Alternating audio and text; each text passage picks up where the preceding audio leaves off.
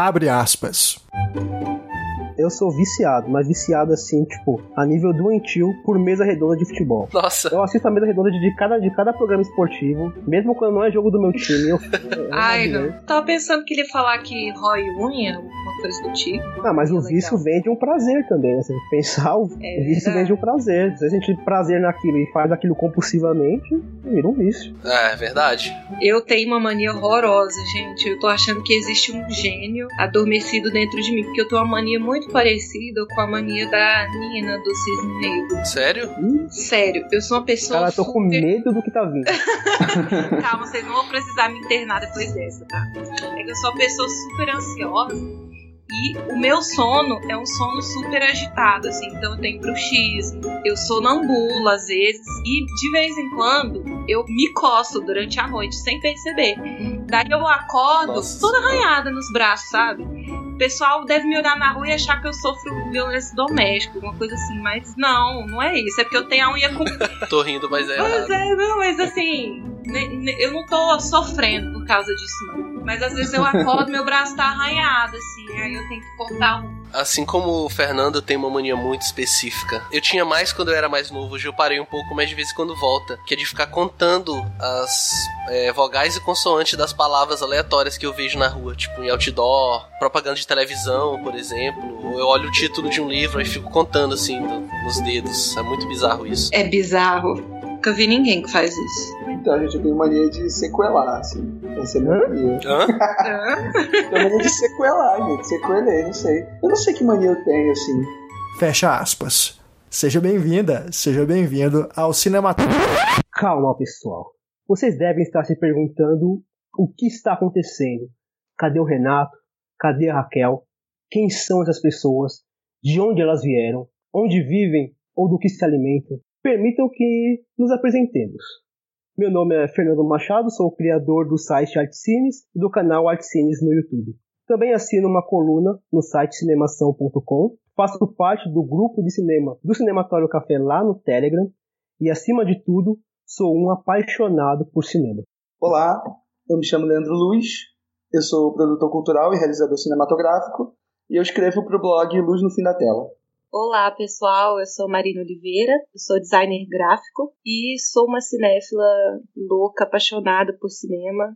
Vocês não devem estar entendendo o que uma designer está fazendo aqui, mas daqui a pouco vocês vão entender. Eu gosto de cinema desde a infância e minha relação é muito íntima com a sétima arte. Tem muito a agregar e tem muito a ver com a minha profissão. Eu sou Pedro Tobias, eu sou formado em direito, sou advogado, sou também economista, mas eu quero me apresentar como crítico de cinema. Eu escrevo já desde 2015 para o site Cine Cine Mania e assim como os colegas, eu também estou aqui por uma paixão quase doentia pelo cinema.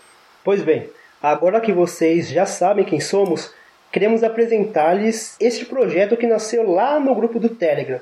Tanto eu quanto o Pedro, a Marina e o Leandro queremos poder compartilhar nossa paixão pelo cinema com mais pessoas. Então criamos o Plano Sequência, que é um programa sobre grandes diretores e diretoras. A ideia é abordar carreira e filmografia de grandes cineastas. Em celebração ao lançamento do filme Mãe, que chega agora aos cinemas, o programa de estreia será sobre o diretor americano Darren Aronofsky. Lembrando, pessoal, que nossas análises serão com spoilers. Portanto, pegue seu fone de ouvido, prepare o café e nos acompanhe nessa jornada, pois a partir de agora você está em um plano sequência.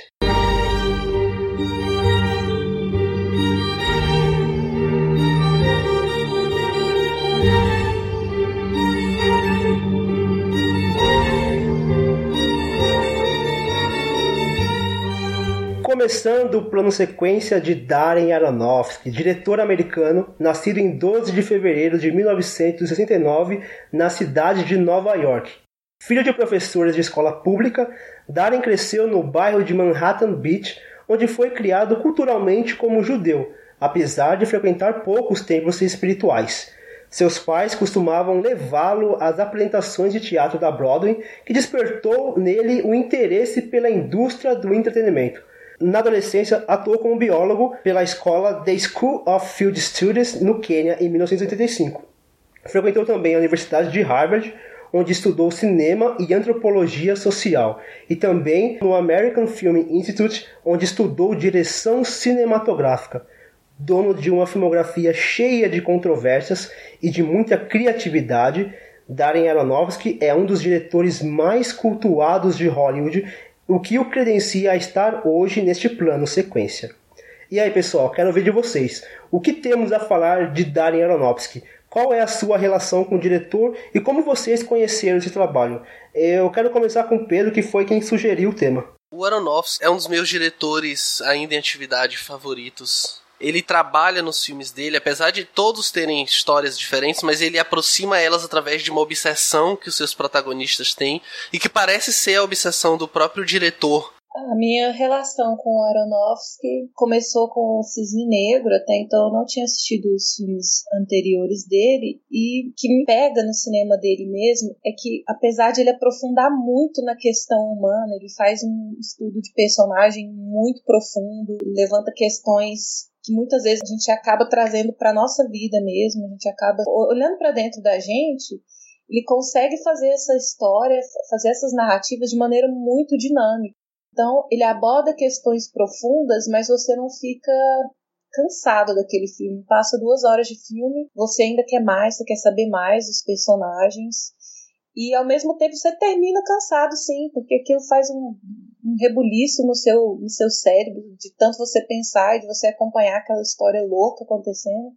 Então, Darren, para mim, assim como o Pedro, ele está entre os meus diretores em atividade preferidos. É, comigo, acho que o, o, Aronofsky ele tem uma importância, tem uma importância bem grande, assim, na minha trajetória cinéfila, vamos dizer assim, porque eu conheci o cinema dele com o Requiem para um Sonho, é, eu assisti esse filme quando eu tinha. Acho que eu tinha mais ou menos 15 ou 16 anos de idade, acho que 15. E eu lembro de ter sido um, um troço muito impactante para mim, assim.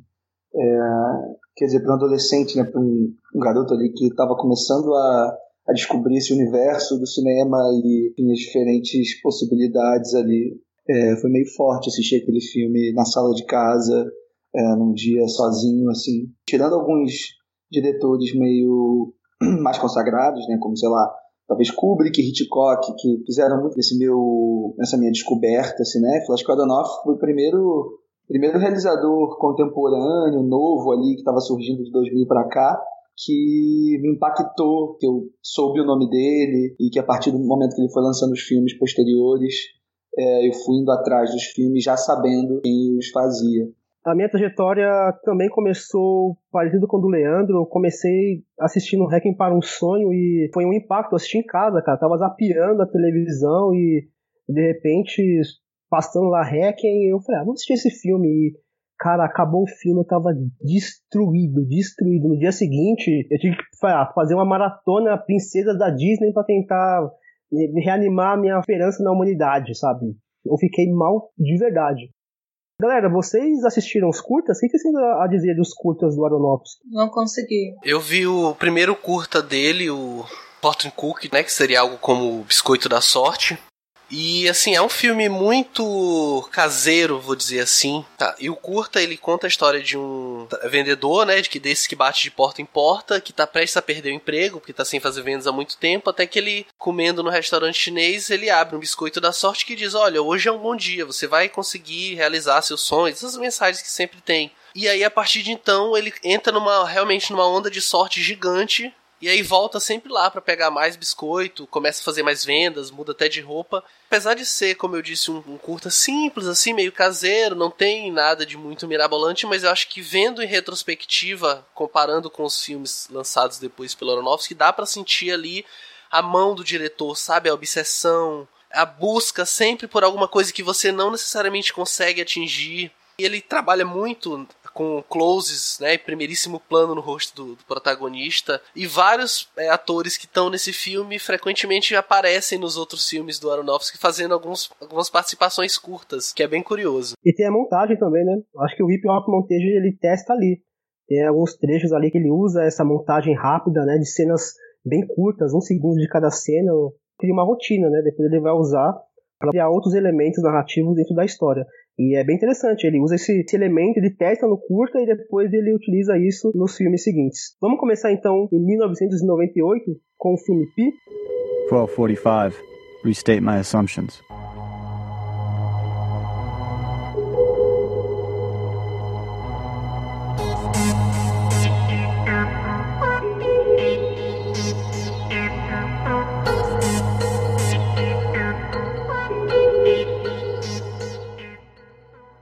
Filme que fala sobre um matemático paranoico em busca de um número-chave que desbloqueará os padrões universais encontrados na natureza.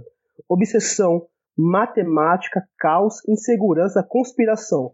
E aí, o que temos a falar sobre esse primeiro trabalho de Aronofsky? Eu acho que para esse primeiro longa dele a gente já vê muito do que o Aronofsky vai levar para as próximas histórias que ele vai contar. Muito plano detalhe, close-ups super fechados, a montagem hip hop que o Fernando já mencionou, mas também o, a temática, né, da obsessão. A gente vê muita influência do cineasta japonês, dirigiu o filme do Iron Man, qual que é o nome dele? Dirigiu o Tetsuo, né? É, tem uma influência muito forte desse filme já nesse primeiro filme do Aronofsky e também de cineastas já consagrados que a gente sabe que são influências fortes para ele, né, como Polanski, até Cronenberg tem um pouco nesse filme. Eu acho que o Pi, enfim, acho que quando a gente fala de um debut, de algum diretor, né, de um filme de estreia, a gente sempre tem essa tendência, é quase uma tendência obsessiva nossa de tentar identificar, né, cada elemento, cada coisinha ali que meio que vai representar ele e que ele vai, que o diretor vai desenvolver ao longo da carreira. É, mas eu acho que até a gente tem que ter meio cuidado com isso para não cair num reducionismo, né? Porque eu acho que o Pi ele tem sim esses elementos que obviamente vai desenvolver depois no Hacking e até nos filmes mais recentes dele, no Cisne Negro e tal. Mas eu acho que uma das características do Aronofsky para mim é mais fundamentais assim é porque por mais que ele tenha algumas obsessões temáticas que ele repete ao longo dos filmes, eu acho que do ponto de vista estético, de conceito estético mesmo, eu acho que ele é um, é um diretor muito versátil. E vocês estavam falando do Fortune Cook, que é o curta que ele dirigiu antes, né? Ele, ele dirigiu outros três também, e um deles é um, um chamado No Time, ele dirige em 94, que assim como Fortune Cook é uma comédia, e eu acho impressionante como ele desenvolve a questão da obsessão por algo, no caso do Fortune Cook, era aquela coisa do vendedor, né, obcecado pela forma como ele se dava bem ao vender ali uh, os produtos dele, né, lendo aquelas mensagens do biscoito da sorte. É, numa chave da comédia, como depois, a partir do pi, ele meio que muda essa chave para coisa do, enfim, do horror, né? E aí a gente coloca aqui o horror mais como um conceito amplo do que como o gênero cinematográfico mesmo e tal. E é isso, né? A comédia e o horror são duas coisas que estão muito próximas no sentido da sua base fundadora ali, né? Da estrutura e tal. Ou seja, quando ele, faz, quando ele faz uma cena no Fortune Cook, por exemplo, é, de dois personagens num banheiro, sentados numa privada, fazendo suas necessidades básicas, eles têm uma discussão e é, é super escatológico. E ao mesmo tempo, no Pi, ele também, ligado nessa outra chave, ele também consegue desenvolver é, essas mesmas questões, até mesmo escatológicas, é, visualmente muito fortes, muito extremas, é, só que numa outra chave, né? Isso que o Leandro falou é interessante, que ele não se prende às convenções das próprias coisas que ele faz, tanto que ele traz matemática e religião, assim, para um filme, que depois matemática, pelo menos, ele não vai trabalhar nos próximos filmes dele, né? E eu acho que, assim como o Leandro falou, esteticamente ele difere muito dos outros filmes, até pela própria fotografia, assim, a escolha do preto e branco. É uma escolha estilística, mas que tem muito a ver também com a, o olhar subjetivo dos próprios personagens, né, e da história ali que ele está contando. Então acho legal que ele não se atém a vícios de direção, acho isso muito interessante. Gosto dessa fotografia preto e branco, primeiro porque é uma questão. É, esse é um filme de guerrilha, né? É um filme 60 mil dólares custou, né? Uma vaquinha que foram, foi feita ali entre os amigos para financiar esse filme. A escolha do preto e branco também facilita na composição da, da fotografia, porque eles tinham poucos recursos. E também esse preto e branco, ele é um preto e branco bem diferente do que a gente costuma ver nos filmes, porque ele tem um alto contraste e ele cria uma dicotomia desse preto com branco que ele tem uma ausência de meio termo ali daquele personagem. Por exemplo, o Max não tem meio termo pro Max, ou é certo ou é errado. É um matemático, né? Então o matemático não tem meio termo, ou a conta tá errada ou a conta tá certa. Não, e também brinca com a ideia de, do que ele descreve no começo, né? Que é a história é narrada por ele mesmo. Ele fala que olhou pro sol, né, e ficou meio que cego assim por um tempo. É uma brincadeira com isso, né? A visão dele de mundo é assim preto e branco. É como se a gente, como a história é narrada por ele, é como se a gente estivesse vendo o mundo pelos olhos dele. A fotografia do Matthew Libatic é sensacional. Ele já era colaborador do Aronofsky antes. O primeiro trabalho dele, pelo menos como consta aqui no MDB, foi Protozoa, que é outro dos curtas do Aronofsky lá em 93. E aí depois disso ele trabalhou com Aronofsky em todos os filmes dele e agora tá de novo no Mãe. Eu acho que eles têm uma relação muito boa, sabe? A gente fala muito dos diretores, mas o diretor de fotografia ele tem um papel importantíssimo. Eu acho que o Aronofsky ele tem essa parceria com o Libatic, eles conversam muito bem. É só em relação a essa isso que você falou do em relação à autoria, tem uma coisa que a gente carrega até hoje de uma tradição que vem da crítica francesa ali da década de 50, década de 60 essa ideia que a gente tem de, de colocar o autor do filme como diretor, né? E, enfim, não quero discutir se isso é certo, se isso é errado, mas só fazer, fazendo uma meia-culpa no sentido de que eu acho muito importante a gente, quando analisa um filme, sobretudo quando analisa uma filmografia, a gente tentar entender em que circunstâncias esses filmes foram feitos e com os quais colaboradores eles estão sendo feitos, sabe? Não é como se o Aronofsky estivesse fazendo esses filmes desde 94, sabe? Desde os curtas dele, é, sozinho.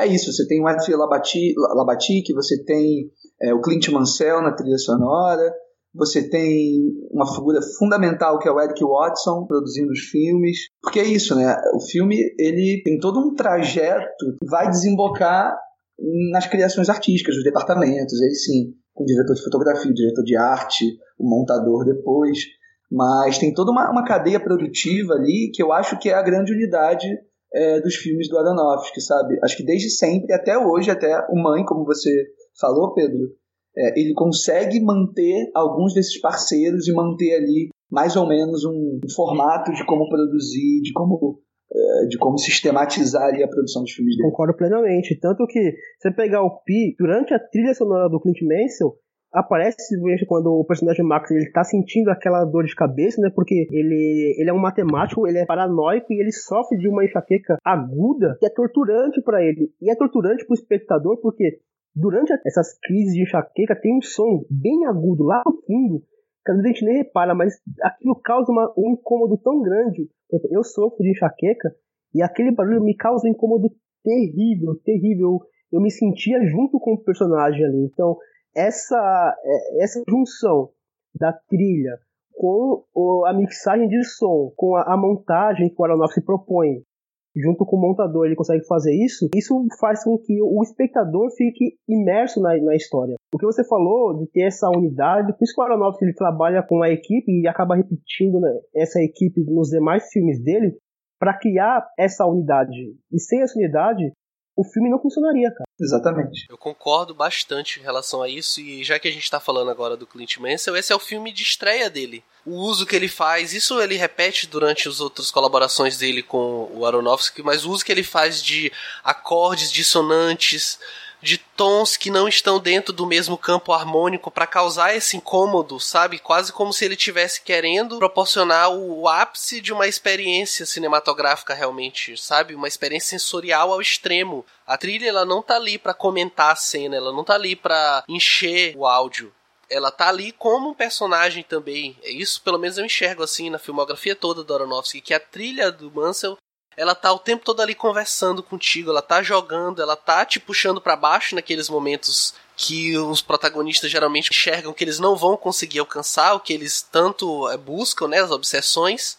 E do mesmo jeito, no momento que eles estão tentando conseguir, ela também te joga para cima com eles, você até chega a acreditar, poxa, eu quero que eles consigam, sabe? Você fica com isso na cabeça. Não, e sem falar no design de som, assim, e a trilha diegética é muito bem feita também. A motivação principal do personagem é encontrar um padrão na natureza, é encontrar um número que ter sequência a todos os outros números e ele crê piamente que existe um, na matemática resposta para todas as coisas. Ele fica muito agoniado observando. Se a gente vê ele uma rima visual, ele sempre no banco lá observando as árvores balançando. Aí você tem o som da cidade, e aí tem o som da rua, dos passos, e quando ele vai pro metrô, aí junta a trilha com aqueles sons agudos e o som do metrô vindo, você acha que ele vai ser atropelado.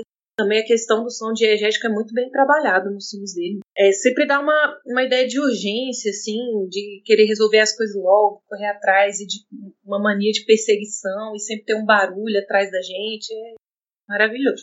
Vocês acham que o filme ele trata também da obsessão que o personagem tem por ter resposta a tudo, por ter resposta à origem de tudo e às vezes ignorando o fato de que talvez essa origem nem exista? Sim, eu acho total que no fundo trata de uma vaidade que ele tem, que é revelada mais no final do filme, né? Quando ele finalmente descobre o número, a sequência de 216 dígitos, a gente vê que ele é pego pelos judeus e ele fala: Não, mas se eu descobrir o número, porque Deus queria revelar isso para mim. Em relação ao, à pergunta do Fernando e a essas cenas envolvendo Max e o Sol, tem uma cena muito particular, muito específica, que eles estão conversando sobre o Arquimedes e sobre como o Arquimedes conseguiu descobrir a teoria sobre a densidade, enfim, sobre aquelas questões que ele estava lá envolvido, no momento em que a esposa dele manda ele descansar e o aconselha a tomar um banho. O Sol ele faz essa analogia é, para o Max, justamente indicando a importância que é o descanso, assim, de alguém que está muito obcecado por alguma coisa, como se essa obsessão só pudesse levar a uma destruição. Esse é o grande tema do Pia, assim, como esse conhecimento, essa busca pelo conhecimento pode levar a uma destruição. E isso acho que está muito bem representado naquela cena quando o Max está na estação de metrô e ele descobre um cérebro humano no chão ali, no pé da escada. Ele vai em direção a esse cérebro e tenta de alguma maneira perfurar ali o cérebro com alguma coisa.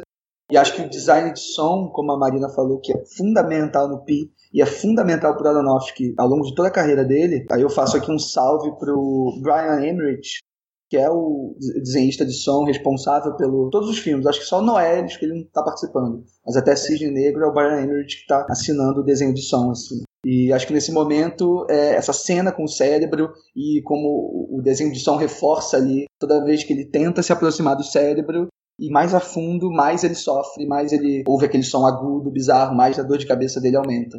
Então acho que esse é o grande tema, assim, do Pi. Sim, e o discurso é tão ele, quando ele faz aquela autolobotomia e aí ele responde, a menina pede para ele fazer a cálculo e ele diz que não sabe, e ele até esboça um sorriso meio de lado assim, e olha para o céu, admira a natureza. É meio que assim, cara, a ignorância é uma benção, sabe?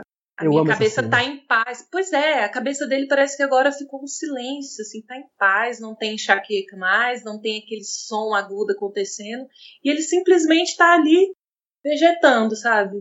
Vivendo, observando sem as questões profundas que ele tinha dentro dele antes. Então acredito que esse seja mesmo o, o, discurso principal do filme.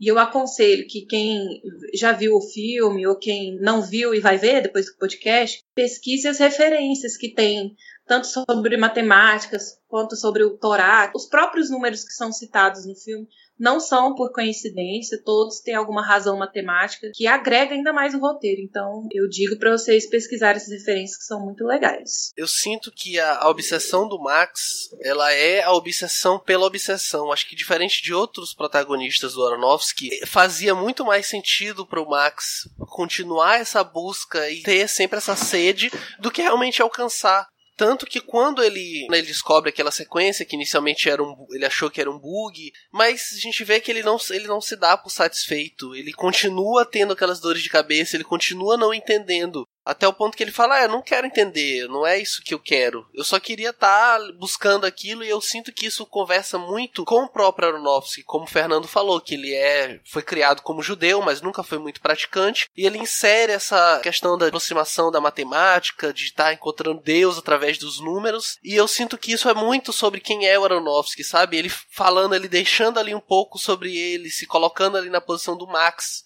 e se realmente Deus for essa figura que eu posso encontrar através dos números. Mas eu sinto que a obsessão do Max era pela obsessão. sabe? Ela não era pelo resultado que ele queria, diferente dos outros protagonistas, como eu comentei. Talvez isso seja também outro elemento que compõe, enfim, que transforma o Pi, talvez não no melhor filme do, do Aronofsky, mas certamente no mais radical, assim, tanto em, aspectos, em relação aos aspectos estéticos quanto temáticos, assim. Chegamos então nos anos 2000 e temos Requiem para um Sonho.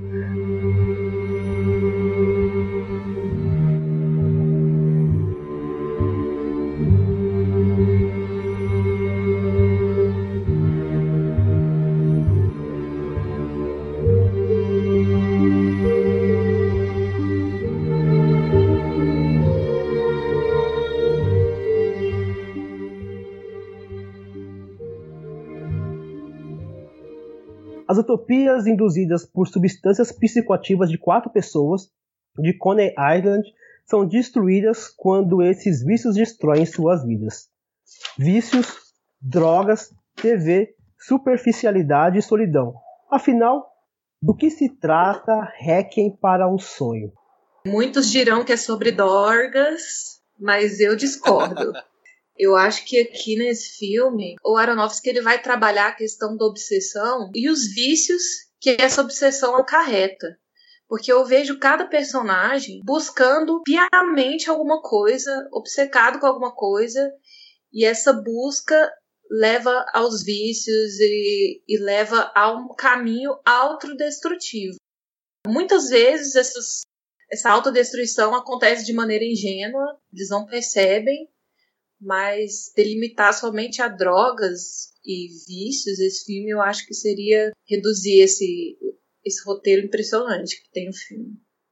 Você está certíssima, Marina. O, acho que mais do que isso, assim, acho que a grande questão do Hacking para um Sonho talvez seja as mentiras que a gente conta para nós mesmos e talvez as ilusões também criadas pela nossa própria mente, sabe, com, com o objetivo da gente se manter em pé, enfim, vivendo nesse mundo que é caracterizado principalmente pela dor, pelo sofrimento e pela solidão, né? No caso do, do Hacking. Todos eles lidam com o sofrimento e com a, com a solidão de uma forma muito, muito rasgada, né? né? Muito trágica. É. E acho que tem uma frase da, da Sarah, né? Da mãe do Harry, interpretada pela Ellen Burstyn, logo na primeira cena do filme, que eu acho fantástica no momento em que ela tá lá, se prende ali na, na própria casa dela com medo do, do filho e tudo mais, ela vira e fala para uma pessoa que a gente não tá vendo e que a gente não sabe quem é, que depois a gente vai saber que é, é o, é o ex-marido, né, o falecido marido dela. Ela vira e fala: é, tudo acabará bem, você vai ver. No fim, tudo acabará bem. Pois é. E isso é uma não. frase muito irônica, né? A partir do momento que a gente chega no final do filme e descobre como as coisas se dão, assim. Não, Perfeito, e assim, e o filme, e o filme não faz questão de te poupar de nada, sabe? Ele joga tudo na sua cara e aceita. Começa um filme, uma mãe idosa, fugindo do filho, alucinado atrás dela. A gente não conhece o filho, a gente não sabe do que o filho é capaz. O filho ele pode estar tá ameaçando, o filho ele pode querer bater nela, e a gente não sabe. Ela se tranca atrás da porta com medo e a tela se divide naquele momento. Então nós temos de um lado uma pessoa afugentada, uma pessoa com medo, do outro lado um filho totalmente alucinado, querendo buscar uma televisão e gritando com a mãe, a mãe chorando, e aí o filho tenta convencer a mãe a sair, mas a mãe fica relutante. E o Aronofsky ele não, não apresenta o personagem, ele não fala quem é, quem são, a gente só vê uma, um, um, filho agredindo uma mãe. E isso é, cara, isso é muito pesado de você começar o filme jogando isso na, na, sua cara. E quando ele divide aquela tela, a gente vê que eles estão no mesmo espaço físico, mas não estão no mesmo estado mental naquele momento. Eles estão, estão completamente distantes, não, não, há conexão entre eles. E o Aronofsky, sem precisar desenhar, sem precisar escrever, sem precisar falar, ele já joga isso apenas com imagético. Isso que eu acho muito interessante no, no cinema do Aronofsky, como ele trabalha muito bem a imagem e como ele usa essa imagem em função da narrativa, em função de como ele quer contar aquela história. Mas sabe que esse início, para mim, quando eu assisti a primeira vez, a minha percepção foi diferente da sua. Eu acho a maneira como ele apresenta os personagens muito subversiva. Porque apesar de ser um filho pilhando a casa da mãe para comprar droga, ele não tem o comportamento agressivo. Tanto é que ele tá agitado, parece que ele tá com um pouco de abstinência, ele quer trocar pela droga e tal. Mas ele, em momento nenhum, ele levanta muito o tom da voz. Ele fala: Mãe, vai ficar tudo bem, só não me atrapalha, não fica na minha frente, sabe? Não fica no meu caminho, deixa eu roubar aqui, depois você compra de volta, sabe? Então ele não chega a ser aquela coisa agressiva com a mãe, transtornada, que quebra tudo. E aí até cria um imaginário, assim, de que ele parece que é um pouco indefesa à sua maneira. Tá roubando ali, mas ele deixa a mãe meio de lado, ele não tenta. A mãe já tá meio conformada também. E eu acho o jeito que ele apresenta a mãe do Harry mais subversivo ainda. Porque a primeiro olhar, ela parece uma mãe de casa, viúva, super simples, toda despenteada, sabe? Que não preocupa muito com a aparência, que não preocupa muito com o próprio status social, que ela porta mais com o bem-estar dos filhos, porque tem muita mulher que é assim, né? Abdica o lado mulher para ser só mãe. E foi assim que eu vi ela. Da metade do filme pra frente, você vai ver que não é nada disso. Ela é uma pessoa carente, ela é uma pessoa extremamente vaidosa Sozinha, quer né? ser notada, sozinha, assim, e uma mulher que precisa ter a necessidade de ser notada. Ela sofreu um abandono porque ela viúva e o filho já não fica mais com ela, não dá aquela bola para ela e tal. Então ela tem essa necessidade de ser vista, de ser notada, ela quer estar bem, ela quer estar bonita. E essa obsessão dela leva ela para um caminho terrível. Eu, eu acho que todos os personagens, na primeira vez que eles são apresentados, não é aquilo que a gente tá vendo, sabe? Mais pra frente a gente vai ver o que que acontece mesmo na cabeça deles. E aí é uma explosão. Vocês falaram da, da personagem da Ellen Burstyn, eu acho que. Porque ele, ele basicamente conta o arco desses quatro personagens principais, né? A Ellen Burstyn com o Jared Leto, né? Que tem essa relação entre mãe e filho, a namorada dele, que é a Jennifer Connelly, e o amigo deles lá, que é o Marlon Wayans. Eu sinto que o arco dela é o arco mais dramático, sabe? Ele, ele é o que puxa mais, porque começa exatamente assim, poxa, é apenas mais uma mãe idosa que tem que conviver com o vício do filho. E aí tem uma quebra, né, quando ela supostamente vai participar do programa da TV que ela adora, que ela começa a a usar metanfetamina, e aí nisso começa toda uma jornada que eu acho sensacional, assim, não de uma forma positiva, obviamente, mas sensacional como é construída. E como a Ellen Burstyn tá incrível nesse papel. É, im- Sim, é impossível não se apaixonar por ela como atriz olhando o trabalho que ela faz ali. Desde o começo, sabe? Os tiques, os jeitos e como ela vai ficando conforme ela vai usando os remédios. Já uma das últimas cenas, quando ela vai pro prédio da televisão, querendo aparecer no programa, quando eles levam ela pro hospital, essa cena é incrível e é impossível se segurar, sabe? Conter a emoção. Nossa, é muito momento. triste. E ela mesmo diz que é o melhor trabalho dela. Nossa, mas é incrível mesmo. Eu acho que fora o arco dela, o arco da Marion, da namorada do Harry, é muito interessante também, porque a princípio a gente enxerga ela como uma mulher, uma menina privilegiada, classe média alta, muito bonita e que provavelmente está ali nas drogas só por diversão e tal, porque tá passando por aquele momento de rebeldia, se rebelando contra os pais. A obsessão que eu vejo nela é uma obsessão que ela é independente. Tanto é que no começo eu tinha mais uma impressão de que o namoro dela com o Harry era uma questão de dependência. Ela tinha muita dependência dele. E no final não é nada disso. Ele depende muito mais dela do que ela. Porque no instante que ela se vê sozinha, ela dá o jeito dela e ela resolve as coisas. De um jeito torto, de um jeito grotesco, assim, triste, ver o caminho que ela toma mas ela se vira sozinha. Então ela tem, ela podia estar com os pais, ela podia estar recebendo a ajuda dos pais, os pais pagam psicólogo para ela. Ela é uma menina talentosa, estilista, ela podia estar em outro caminho, mas ela tem essa necessidade de se autoafirmar, de que não precisa do dinheiro dos pais, que vai dar um jeito sozinha.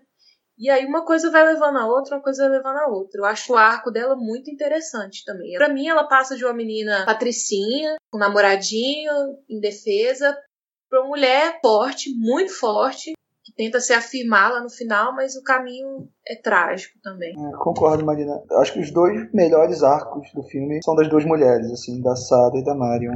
É, inclusive eu acho que essa é uma das coisas que me incomodaram no filme, na revisão, foi que eu percebi como o arco do Harry é muito dependente do arco da, da, da namorada e da mãe. E, portanto, Sim. o arco dele por si só eu não acho grandes coisas. E eu acho que o arco do Tyrone é porcamente desenvolvido, assim. Sim. Eu acho que o, enfim, o Aronofsky resolver contar a história de um cara, incluindo simplesmente dois flashbacks dele com a mãe, assim, eu acho bem complicado, assim. Vocês acham que ficou estereotipado o Marlon Wayans ser escalado para fazer um, um pobre negro? Usaram ele como esse estereótipo também para representar esse tipo de personagem usuário de drogas no filme? Revendo agora pro podcast, eu tive a mesma impressão que o Leandro, que ele tá ali simplesmente por estar, porque ele não tem arco nenhum, ele tem um protótipo de um arco, sabe? Tanto que no final da história não acontece nada com ele, ele não vai necessariamente para algum lugar uma das últimas montagens onde mostra a degradação dos personagens, tá lá Ellen Bustin recebendo tratamento de choque, o Jared Leto com o braço amputado, a Jennifer Connelly basicamente tendo que se prostituir por causa de droga e ele tá simplesmente preso e triste porque lembrou da mãe, sabe? E eu sinto que ele tá estereotipado no ponto de que ele era o contato do casal, né, uhum. da Jennifer Connelly com o Jared Leto com o cara, o traficante. Ele era o cara que ia pras ruas para vender a droga. Por que que também o Jared Leto não podia ir lá e fazer esse mesmo papel? Porque o que ele faz é isso, Marlon Wayans. Ele vai lá e conversa com o traficante para vender a droga. Depois, ah, tá aqui o contato desse cara, mas ele não vende droga, ele só troca por sexo. Então acho que o personagem dele poderia ser sim tirado totalmente da trama e a história ficar continuar muito boa, sabe? Não ia perder em nada. Sim, e é, ele é muito reativo, né? Ele passa por aquele tanto de coisa e ele só reage ao que tá acontecendo com ele. Ele não tem muita ação na história, ele é muito sem graça. E aquela coisa, né? Precisou ter um diálogo expositivo para dar um background pro personagem. Ele com a mãe dizendo que promete pra mãe que um dia ainda vai ser alguém na vida. Só o fato dele não dar nenhuma camada, assim, pro personagem, ele não tem muita profundidade, sabe? Ele tá meio que jogado ali na história. Eu acho que já é um pouco estereotipado mesmo. Por que, que tem que ser um, um negro que vai estar tá nesse papel? Podia ser qualquer pessoa. Não sei, porque eu acho que tem uma coisa que. É, o Hacking, ele é baseado no livro do Robert Sabe Jr., né? É. Que é, enfim, escritor, ele tá, fez o Last Exit to Brooklyn e tal. É, ele é um cara que o Aronofsky é bem fã, assim. E eu não sei até que ponto no livro ele dá esse protagonismo maior pra personagem da, da Sarah, né? Talvez seja uma coisa do Aronofsky. Talvez por isso ele tenha deixado os outros personagens, e principalmente o, o personagem do Tyrone, um pouco de lado, assim. Mas de fato, concordo com vocês. Acho que é um personagem que não, não faz falta. Apesar é. disso, eu acho que a escolha do elenco eu achei bem, bem acertada, porque apesar do, do mau uso do, do personagem do Tyrone, do Marlon Wayans, o fato de ele ter escalado um negro e ter escalado também uma mulher linda, e também o fato de escalar uma atriz, Ellen Burstyn, lógico, ela tá interpretando alguém muito mais velha que ela, não muito mais velha, mas mais velha que ela do que, do que a atriz mesmo. E o Jared Leto, ele é um rapaz bonito, ele é um rapaz frágil, traços finos, aqueles traços sensíveis e frágeis, Uhum. E ele tá numa condição de vício. O Tyrone, negro, já forte, robusto, hum, com aquela malandragem, situação de vício. A mãe, uma senhora idosa, sensível, frágil, situação de vício. A Marion, uma mulher bonita, jovem, inteligente, também situação de vício. Então, não importa a pessoa que seja, de onde ela vem ou o que ela faz, se é bonita, se é feia, se é gorda, se é magra, ela pode estar numa situação de vício. Eu acho que essa escolha é, heterogênea dos, dos, atores que vão interpretar os personagens tem a ver com isso, porque além do, do Aronofsky trabalhar com qualquer coisa pode te levar ao vício, qualquer pessoa pode ser levada ao vício. Porque às vezes a gente tem aquela ideia de que o viciado é aquela pessoa em situação de rua da Cracolândia. E, cara, não é. Às vezes a gente tem um viciado na nossa casa, às vezes nós mesmos somos viciados em algumas coisas e isso pode atrapalhar a nossa vida e a gente nem está percebendo disso. O vício ele está ao alcance de qualquer pessoa, independente de classe social, independente se a pessoa tem dinheiro ou não, se ela mora num bairro que tem acesso fácil às drogas ou não, independente se for drogas ou não. Às vezes é um vício de sexo, a gente não falou ainda, mas tem um personagem que ele é viciado em sexo. Pode ser vício de jogo, pode ser vício de TV, pode ser vício de anfetamina pode ser vício de jogatina, de esportes radicais, de adrenalina. O Aronofsky ele quer mostrar isso. Ele quer mostrar que o vício pode vir de qualquer lugar e de qualquer forma, e pode atingir qualquer tipo de pessoas. Perfeito, Fernando. Eu tava, inclusive, eu estava lendo uma entrevista com o Aronofsky falando sobre esse filme e foi exatamente isso que ele falou. Eu queria mostrar para as pessoas que, do mesmo jeito que você é viciado em droga, você pode ser viciado em comer. Tanto é que na montagem do filme ele faz umas rimas visuais muito legais que ele mostra o processo de enrolar um baseado, de preparar a cocaína para cheirar, com aqueles cortes super rápidos, super close. Do mesmo jeito, ele mostra a mãe do Harry lá esquentando a comida para comer, abrindo os remédios para tomar, ligando a televisão, ele faz super close no controle da televisão, ela apertando os botões. O processo é diferente, os elementos são diferentes, mas o resultado é igual. Vício é vício, entendeu? Vai acarretar coisas ruins para você. Então, até na própria direção, na montagem do filme, ele demonstra isso, esse discurso que ele quer levar. E é super legal. Só uma curiosidade, o Leandro falou do Herbert Selby Jr., né? E ele escreveu o roteiro do primeiro curta do Aronofsky, o Fortune Cookie. Só confirma o que o Leandro falou em relação a ele ter essa, essa admiração, ele seguir muito o que o trabalho dele. Escreve o roteiro também do filme, né? É baseado no livro dele e ele também é autor do roteiro. Isso. Junto com o Aronofsky. Eu acho legal como o roteiro brinca também com as estações do ano e as estações da vida das pessoas, né? O filme começa no verão, tem até uns tons mais quentes, assim, nas, nas composições, na fotografia. Então, naquele calor do verão, eles estão tomando as, as iniciativas deles, tem aquele desejo de mudança. Então, a mulher começa a fazer dieta para emagrecer, ela vê a oportunidade de sair daquela monotonia dela de programa de TV eles veem a oportunidade de começar um tráfico de drogas e tal.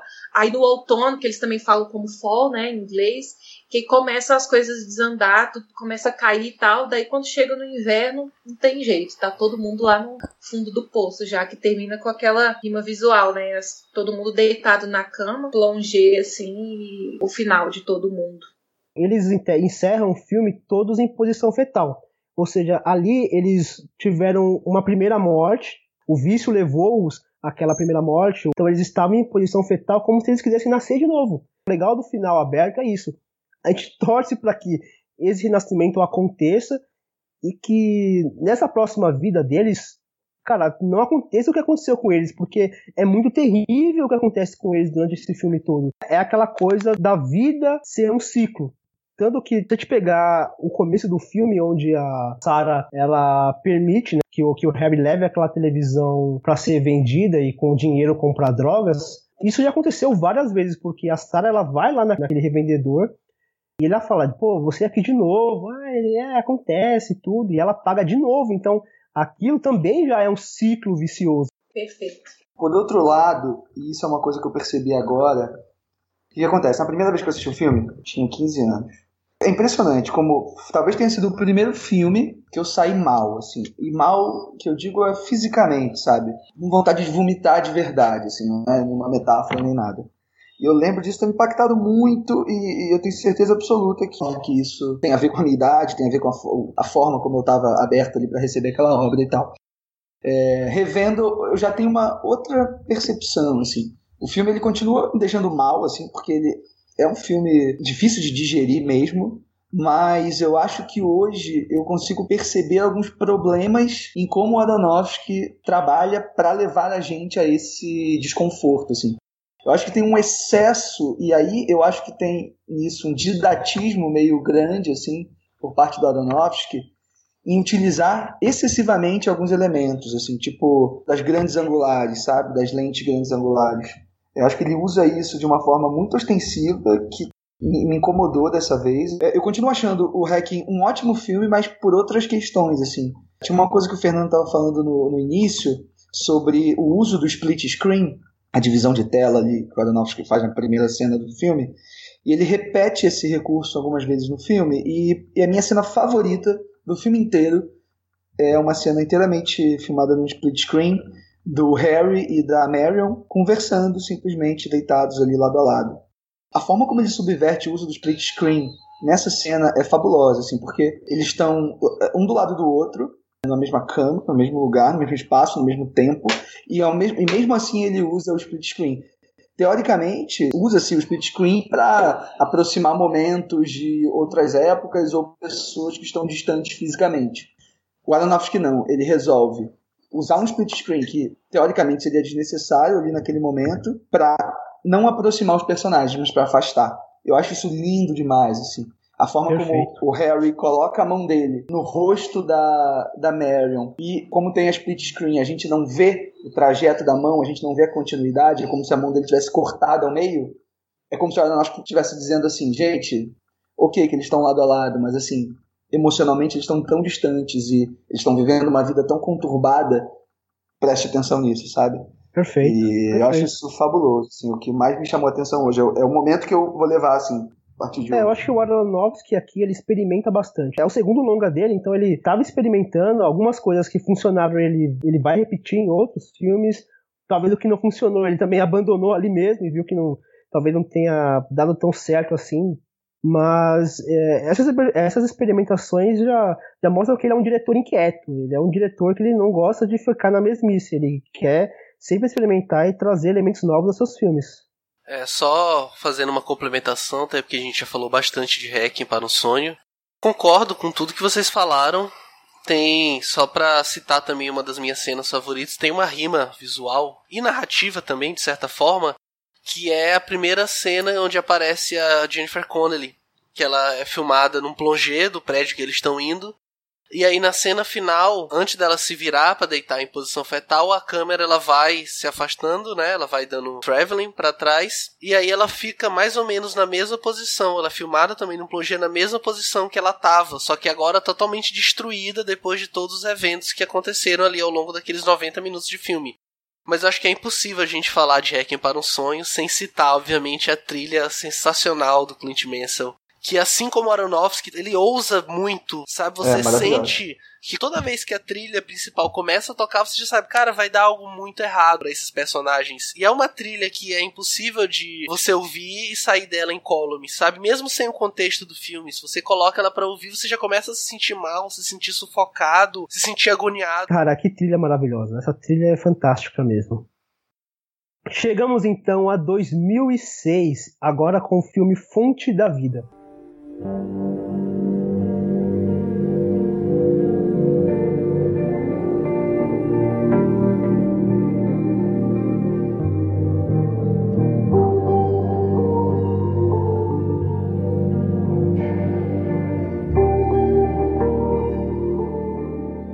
O filme conta a história de Tommy, um médico cirurgião obcecado em encontrar a cura de um câncer que atinge sua esposa Izzy.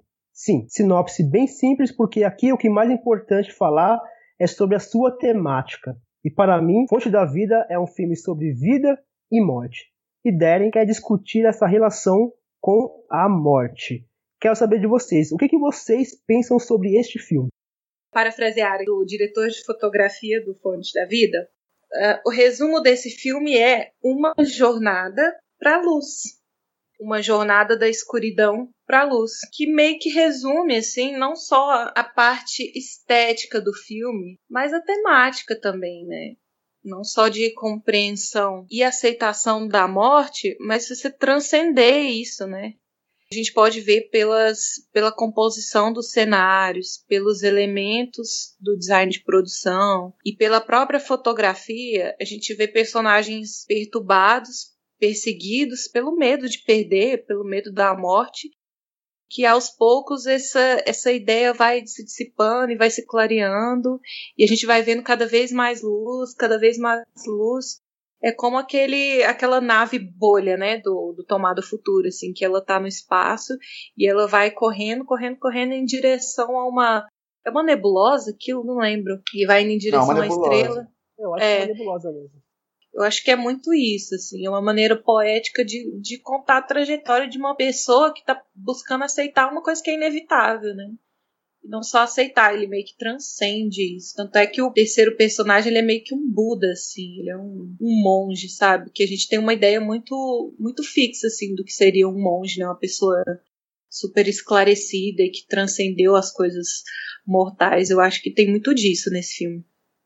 É, existe um, um psicólogo, ele escreveu um livro chamado Ansiedade Face à Morte, uma abordagem diferencial, é um livro de 2002, o nome dele é José Barros de Oliveira, ele tem uma frase que eu acho fantástica, ele diz o seguinte, abre aspas, a aceitação da morte constitui certamente um dos maiores sinais de maturidade humana, daí a necessidade de uma educação sobre a morte, porque a morte, paradoxalmente, pode ensinar a viver Fecha aspas. Quando você aceita a morte, você então vive sabendo que um dia você vai morrer. Então você vive a sua vida da maneira mais plena possível, porque você sabe que amanhã você pode morrer. O Tom ele não aceita que a esposa dele vai morrer, então ele deixa de viver com ela. Tem uma cena que eu acho muito bonita e triste também, porque ela o chama para passear e ele não, ele fala não, porque eu vou aqui descobrir a cura para sua morte. Ela fala, cara, não, eu vou morrer, eu aceito isso, passeia comigo porque é o tempo que eu tenho para passear com você. E ele, não, ele não aceita a morte. Então, aceitar a morte faz com que nós aprendamos a viver. Esse é o, o, o grande centro do filme. Não, e para quem não tinha entendido, né, do que, que o filme se tratava, tem um diálogo entre a esposa do Tom e ele quando ele vai atrás dela no, no museu, ela tá no museu, e eles começam a discutir e ela fala para ele resumidamente, tipo assim, a morte é uma consequência da, de eu estar viva. Para morrer basta estar tá vivo. Ela tá sempre envolta em luz. Tem umas rimas visuais assim é, na, na fotografia que sempre que ela aparece tem um halo, literalmente assim, de luz ao redor dela durante todos os cenários sempre tem umas luzes bem douradas, bem amareladas, assim, que até remetem à nebulosa, né, que tem na outra parte do filme. Tem um tom lírico, assim, fabulesco nesse filme, que ajuda a tratar um tema tão forte de uma maneira bonita, assim, poética, né. Perfeito. A cinematografia, de novo, do, do Libatic, que é do Aronofsky, ele trabalha muito bem essa dicotomia entre o melancólico, escuridão, e o caloroso, né? O, o cuidadoso, o amoroso, que é esse dourado presente no filme todo. A gente não vê ambiente hospitalar dourados, é, é branco, né? Tudo, a, a luz é branca. Mas uhum. no filme a luz é amarela. Ela é uma iluminação quente. Em vez uhum. de ser aquela iluminação branca fria, ela é quente. Então ela traz essa calorosidade e essa riqueza. Porque ali nós temos a morte, nós temos, nós temos a vida. Sim, e uma coisa que eu acho que deixa o filme mais redondinho, assim, que são esses detalhes que ele põe. O próprio design de produção ele trabalha muito bem, tem uns detalhes assim que a gente vai pegando, que o filme, assim como o Hacking, ele trabalha muito com ciclo. Então a gente vai ver o, o círculo em si, a, a forma geométrica, em vários elementos do filme. Porque, querendo ou não, a vida é um ciclo. Uma pessoa morre, outra nasce, e aquilo vai e volta também nos elementos do cenário, aquela cena em que mostra ele, quando já é o Tommy Buda, sabe, lá na, na nave bolha dele, e ele tá lá se alimentando das cascas da árvore. Ele faz em si mesmo, né, várias tatuagens no braço. E são as tatuagens circulares, assim, que me lembrou muito, remeteu muito aqueles anéis que ficam no tronco de uma árvore. Eles representam os ciclos de vida que aquela árvore teve. Fora os outros elementos que tem no, nos cenários do filme que remetem muito a círculos, ciclo. Sempre essa questão de como a gente lida com a vida e como a vida lida com a gente, né? Eu acho que se no Hacking para um Sonho a gente falou que teve um exagero do Aronofsky, ousou bastante, trabalha com muitos cortes e jump cuts e a montagem rápida e a trilha do Clint Mansell mais forte, aqui é o contrário. Eu sinto que ele falou, tá bom, eu já fui para um extremo e agora eu vou para outro. E ele toma o tempo que ele precisa Sabe, ele dedica cada cena, cada plano exatamente o tempo que aquela cena precisa para ser apreciada. E eu acho que isso tem muito a ver como, uh, com a forma como o Tommy tá enxergando esse processo da morte da esposa. E aí tem uma frase que eu acho sensacional, que é a frase que ele guerreiro no, no, século XVI ali, aquela trama do século XVI, que fala para ele antes de, de atacar ele com a espada.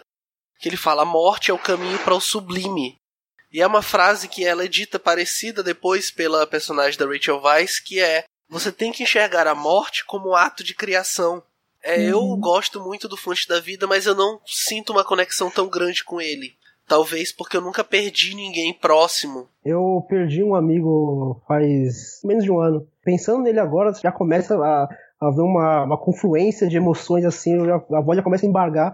Mas no filme, quando tem a cena da, da morte da Izzy, cara, aquilo me derruba de um jeito.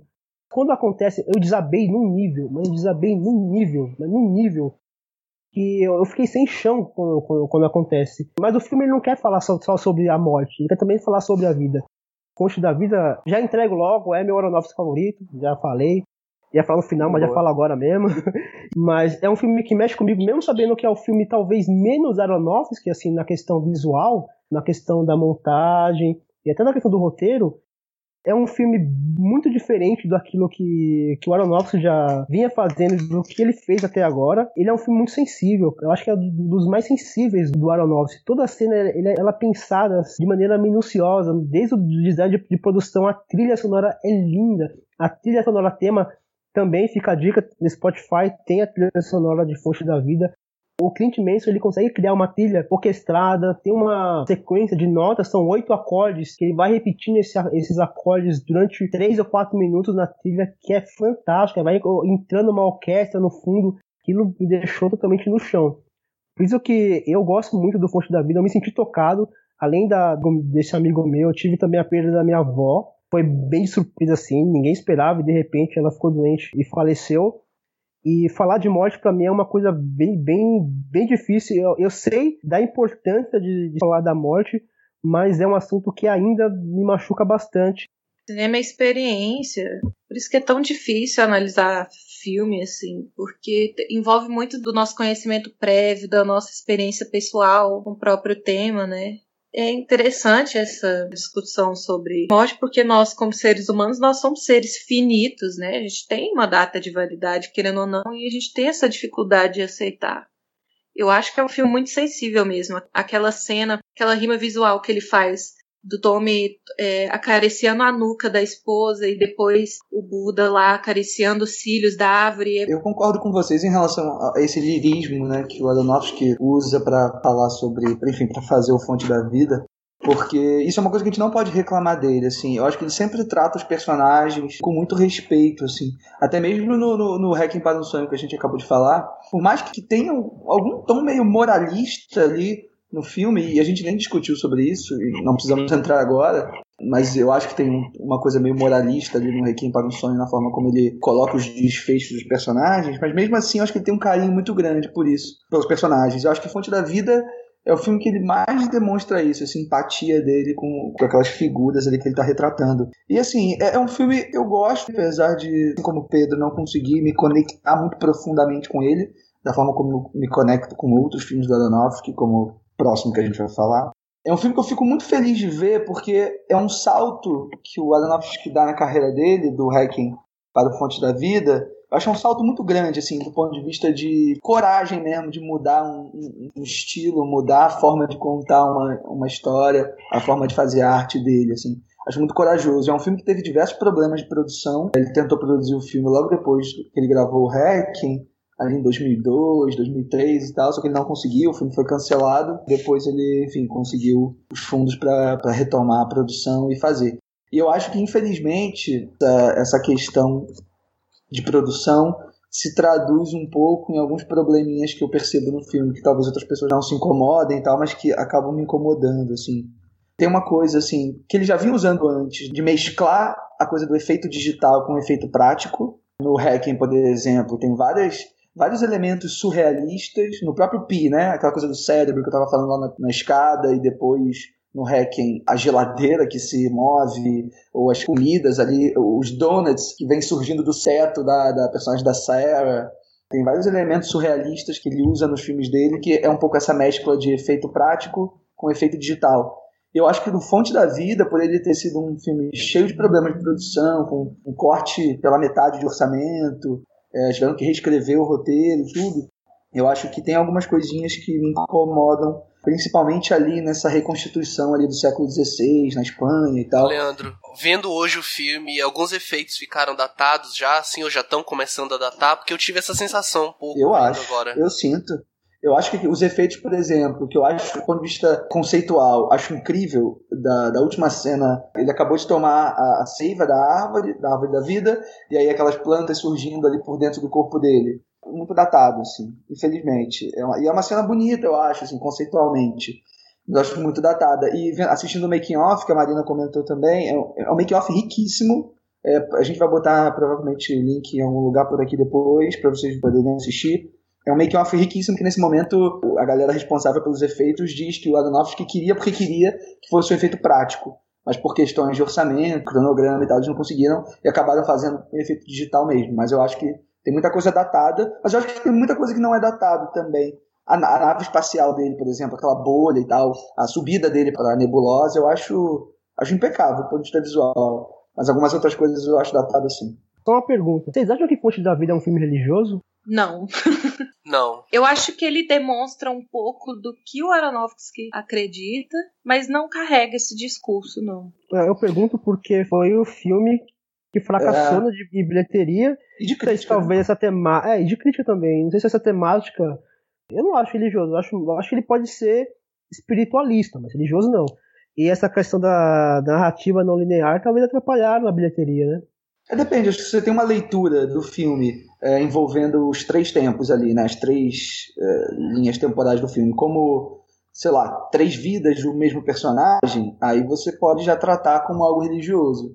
Mas se você enxerga aquilo simplesmente como uma forma que o Aronofsky está tentando representar ali as ideias é, metafísicas e existencialistas sobre vida e morte, eu acho que não, mas depende da leitura que você tem do filme. Eu enxergo um diálogo entre o Pi e o Fonte da Vida no sentido de que no Pi o Max ele era um personagem que estava buscando em algum momento, claro, não por iniciativa própria, mas ele estava buscando a religião, buscando a religiosidade, buscando Deus através da ciência, através dos números. E aqui o Tommy, o personagem do Hugh Jackman, é exatamente o oposto. Concordo, Pedro. Acho que é isso mesmo. Que tem essa ligação, sim, entre os dois filmes. Chegamos então a 2008 com O Lutador.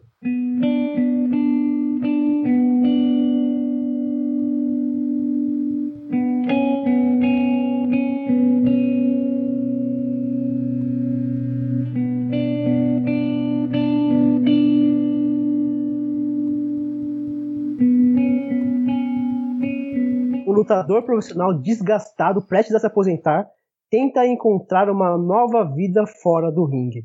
Abandono, crueza, realismo e decadência. Temos aqui o Aronofsky mais pé no chão depois do fracasso comercial de Fonte da Vida. E aí, o que temos a falar sobre este filme? Olha, assim como você falou no Fonte da Vida, que é o seu preferido, eu já adianto logo que o Lutador é meu Aronofsky preferido, assim, de muito longe. E eu fazia, eu só vi ele uma vez, eu vi ele agora de novo, e eu não lembrava de como esse filme mexia comigo, sabe? Eu, eu não sei se é um problema não, mas eu não consigo chorar vendo filme nenhum, assim. Eu sinto a emoção, eu sei que ela tá ali, eu me conecto com as histórias, mas eu não consigo chorar, assim, é uma coisa minha, não sei porquê. É, e é, não sei. Vai saber também. ausência de, cora... tô brincando, tô de coração, talvez. ah, acontece. Mas eu lembro que foi o, o Lutador foi meu primeiro Aronofsky, eu tinha 16 anos, eu não assisti no cinema. Na época ainda tinha locadora e eu lembro que toda sexta-feira eu ia com a minha mãe, a gente encostava na locadora tardinha e escolhia três, quatro filmes pra gente ver durante o final de semana. A gente te, sempre teve meio que essa tradição entre os dois, assim, ela escolhia um, eu escolhia outro. E aí, na época era lançamento, a gente pegou o Lutador. Eu lembro de assistir no sofá de casa com ela. E, cara, esse filme não sei se era o momento que eu tava passando, ou se foi. Não sei, eu não tinha tanta maturidade, mas eu acabei destruído, sabe? Eu, eu terminei esse filme mal, me sentindo mal. E eu, sabe, eu chorei de me desidratar, de verdade, assim. Minha mãe perguntava o que foi, o que foi. Eu falei, não sei, eu não sei, eu, eu não sei. E eu fiquei, tipo, acho que foi basicamente um mês, sabe, pensando nesse filme e tentando entender por que que eu senti tanto aquilo por que, que eu consegui me conectar tanto com a história do, do Carneiro. E agora, vendo de novo, eu falei, tá bom, foi um filme que mexeu comigo, mas só vi uma vez, não quis ver de novo, e agora foi a mesma coisa e não consegui me conter. Eu lembro que eu comentei no grupo até com vocês, falei, ó, oh, tô indo ver Lutador agora. Aí acho que uns 40 minutos depois, eu parei o filme e falei, cara, eu já tô chorando. Não tô dando conta é totalmente sutil, sabe? Toda a sutileza que falta no, no Hacking para um sonho dele ter que jogar na cara o tempo todo aqui não. A trilha Concordo, ela tá ali, mas exatamente. ela é contida. A fotografia ela tá ali, são, são planos muito bonitos, ele tem umas steadicams muito boas, que inclusive eu vou comentar depois. Mas no geral, tudo ali circula para contar essa história, sabe? A trama ali é muito mais importante do que qualquer vício estilístico ou que a trilha, tudo conflui para que a gente possa sentir toda a dor, todo o peso da trajetória do personagem do Mickey Rourke, que tá assim, escalado de uma forma espetacular. Assim, é, enfim, vou, vou parar de É, monopolizar aqui a fala, porque senão eu vou passar meia hora falando sozinho. É, pra esse personagem do Carneiro não tinha outro ator pra fazer. Tinha que ser esse. Eu até li que ele, primeiramente, o Aronofsky escalou o Nicolas Cage pra fazer. E Gente. aí, mas no fundo ele queria o Mickey, ele queria o Mickey. E aí o Nicolas Cage se retirou. Ele falou: "Cara, esse papel não é pra mim, é pro Mickey Não, mesmo". não. Deus E chegou, muito- no, Deus chegou no Nicolas Cage e falou, Nicolas Cage, sai fora. É, mas muito, mas muito por causa do físico também. O Nicolas Cage não ia conseguir, no tempo que ele tinha, alcançar aquele corpo de esteroide que ele precisava pro personagem, né? Então ele teve que pular fora não só porque ele é bonzinho e reconheceu que o papel não era pra ele, é porque ele não ia segurar a marimba, né? Mas eu acho que isso que o Pedro falou é muito verdade, assim, tudo colabora pra contar essa história que tem uma sensibilidade e eu adoro como Aronofsky traz um caráter investigativo sobre o mundo do, da luta livre e ele desmistifica um monte de coisa. Então a gente vê que esse mundo da luta livre não é só mentira, porradeira, sabe? Existe uma, uma fraternidade ali por trás, onde os profissionais se respeitam. Tem um pouco de mentira, mas não é tudo mentira, eles realmente dão o sangue ali para aquele trabalho. E a gente vê o, o relacionamento deles por trás. É, nossa, é incrível. Acho que ele trata o tema, ele trata os personagens com uma sensibilidade muito grande. Assim. Ele vai repetir esse, esse caráter investigativo dele, meio documentário no, no Cisne Negro, mas o que ele faz aqui no Lutador é, é de uma forma tão redondinha. Eu tava até comentando com vocês o dia que eu, que eu reassisti o filme, né? Que não tinha muito onde parar, não tinha pontas pra parar, porque ele é bem redondinho o filme. Eu também adoro esse filme. Tô com você e com o Pedro. Eu gosto muito do filme. E adianto também que é, é o meu Aronofsky favorito. Eu acho que é o, é o momento em que ele atingiu ali toda a, a maturidade na forma como ele conduz a, a história, a forma como ele trata o personagem e a forma como ele desenvolve a, própria linguagem, assim. Porque é isso, acho que ele já tinha jogado na mesa todas as ideias que ele tinha de a forma como ele gosta de trabalhar com, com os montadores né, na edição do filme, a forma como ele utiliza de desenho de som para a gente entrar na cabeça dos personagens, né? Porque a gente tá sempre assistindo os filmes dele através ali dos olhos de um personagem, né? Ele tá sempre tentando fazer uma, uma espécie de, de investigação ali, né, da psique de quem ele está retratando. Eu acho que o Lutador ele é um filme que corria muito risco de ser um longa-metragem ou terrivelmente piegas ou muito frio. Eu acho que o filme não é nenhum dos dois, assim. Eu acho que ele dá uma dimensão humana muito, muito, muito bonita, assim. Que a Marina falou, né? Todo essa, esse caráter investigativo ali envolvendo os detalhes mesmo, as questões específicas da luta livre, a forma como o personagem do Mickey Rock está inserido e a relação dele com a Marisa Tomei, o paralelo que ele faz com a profissão, enfim, que é fake ali, o que, que não é fake, a exposição do corpo e tudo mais.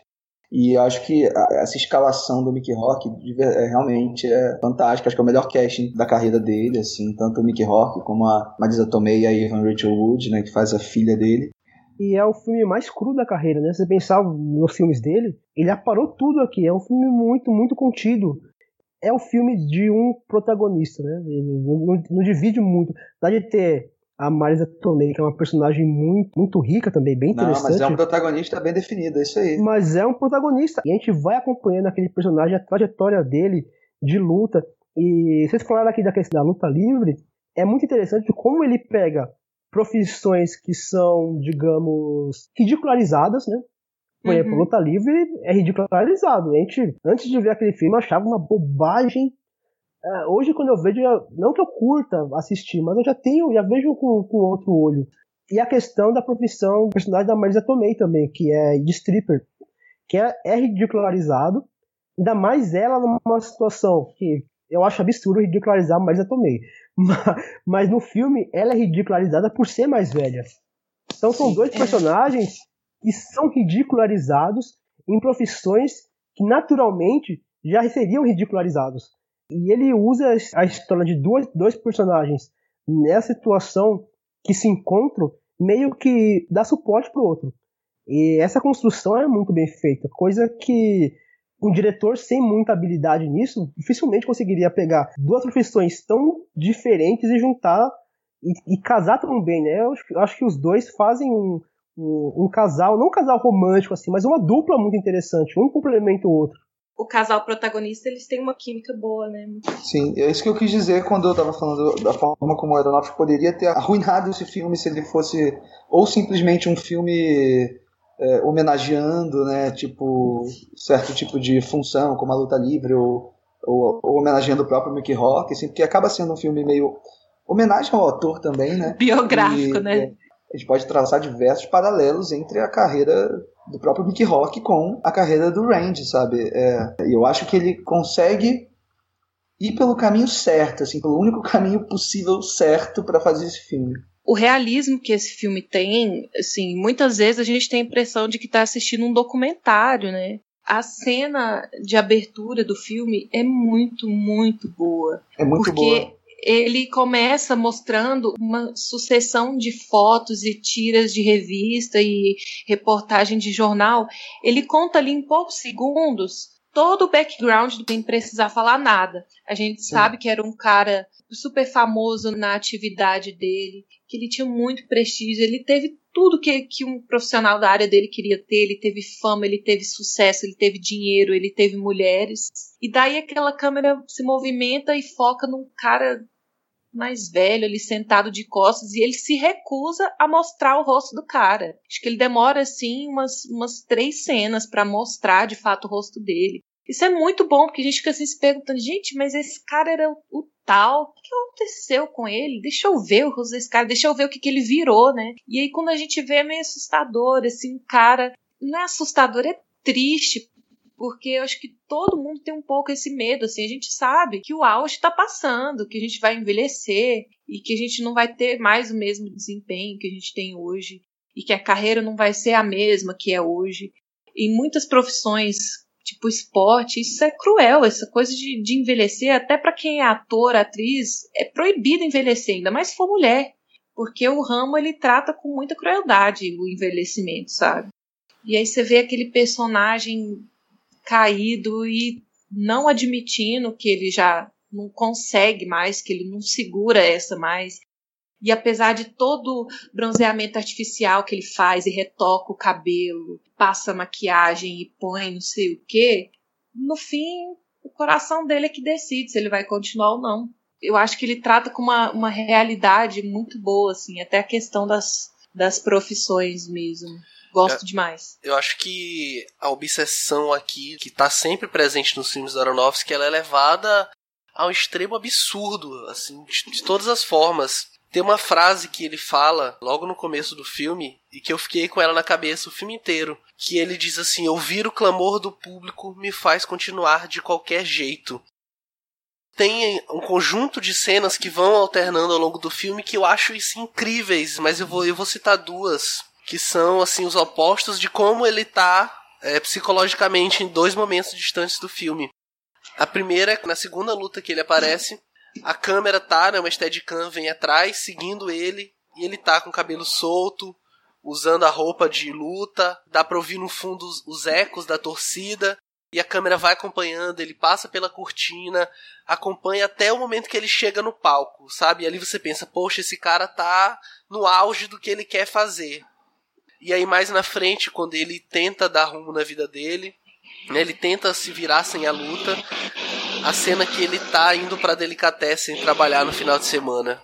Essa cena é, é de uma crueza assim, Nossa, tão simples, porque ela é um eco daquela mesma cena. E ele tá lá, Sim. coloca a luvinha, som, coloca né? a bota e ele prende o cabelo, sabe? O ato de prender o cabelo para mim é muito significativo. Ele coloca a touca, é. prende o cabelo, e aí a gente ouve os mesmos ecos da torcida. Ele passa pela cortina mas dessa vez ele tá ali atendendo as pessoas, sabe? E é de, é de uma. Ele é um ninguém, né? Isso. Ele não, um ninguém. amarrar o cabelo seria como colocar uma coleira no carneiro e prendê-lo? Sim. Pois é. Exatamente. Eu enxergo isso. E essas, essas cenas é uma cena que repete ao longo do filme inteiro. Várias vezes, essa mesma câmera acompanhando ele ali por trás, mais ou menos na altura dos ombros. E ele, às vezes, indo pra luta, cabelo solto, todo arrumado, e outras vezes ele com cabelo preso, às vezes em casa, às vezes no trabalho, sabe? É esses dois eus dele que não se comunicam. E é esse talvez o ponto que mais me, me intriga, que mais me faz gostar do lutador. Que ele, apesar de ter uma obsessão com a luta, é a vida dele, foi o que fez ele famoso, é o que faz ele ainda ser feliz, porque ele não ganha dinheiro. Ele ganha dinheiro para pagar o aluguel que estava atrasado e sobra um pouquinho Já que ele gasta todo com a luta de volta. Que ele gasta cuidar com o cabelo. da dele, né? Sim, exatamente. Tipo, o dinheiro que ele ganha é só para ele viver mesmo. Sabe? Ele não tem nada. E mesmo assim, em determinado momento, quando o médico fala: Olha, não tem como, você não pode mais lutar, talvez dê para você voltar a malhar, mas lutar é impossível. E a gente vê que ele tenta, ele se esforça verdadeiramente, sabe? Ele não, ele não joga tudo pra cima e fala: Não, eu vou lutar e foda-se. Não.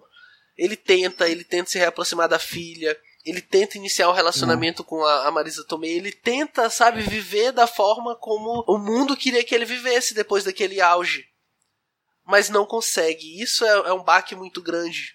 É, é tipo você pedir para um artista parar de fazer a arte dele, sabe? Pedir para um cantor nato que ama, que vive aquilo, não, você não pode cantar mais, sabe? É de partir o coração mesmo, porque é o que a pessoa é, é o que ela ama fazer. E no caso dele, é o que ele é. A cena que, ao mesmo tempo, ela é libertadora, mas ao mesmo tempo ela machuca bastante, é aquela cena que ele, que ele surta lá no, no mercado e ele começa a jogar o, a comida nos clientes. Quer milho? Toma milho. Quer presunto? Toma seu presunto então.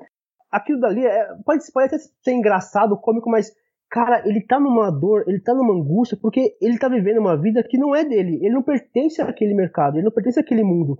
Ele precisa se livrar daquilo.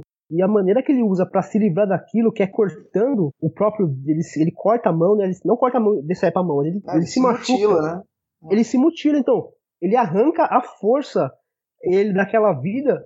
Ele fala: Não, eu não pertenço a esse mundo. O meu mundo é aquele. Se eu vou morrer fazendo aquilo, não importa. O meu mundo é aquele. Eu vivo daquilo eu fora daquilo, eu sou um, um carneiro algemado, eu sou um, um, carneiro com coleira, eu sou um carneiro amarrado, eu não tenho, eu não sou um animal solto. E ele precisa ser esse, esse bicho solto, esse animal solto. E ali é a libertação, ali é o aquela velha maldita lá, o velha miserável. Acaba... nem, nem fala. Eu faria. Eu Mais faria batata, pior. menos batata. Nossa. Quer batata, velho? E, multi... e, ali, e ali é o estopim, né? É o, que, é o que faz ele explodir, ele se liberta e ele fala: Não, isso daqui não, não sou eu e eu vou voltar pro ringue, custe o que custar.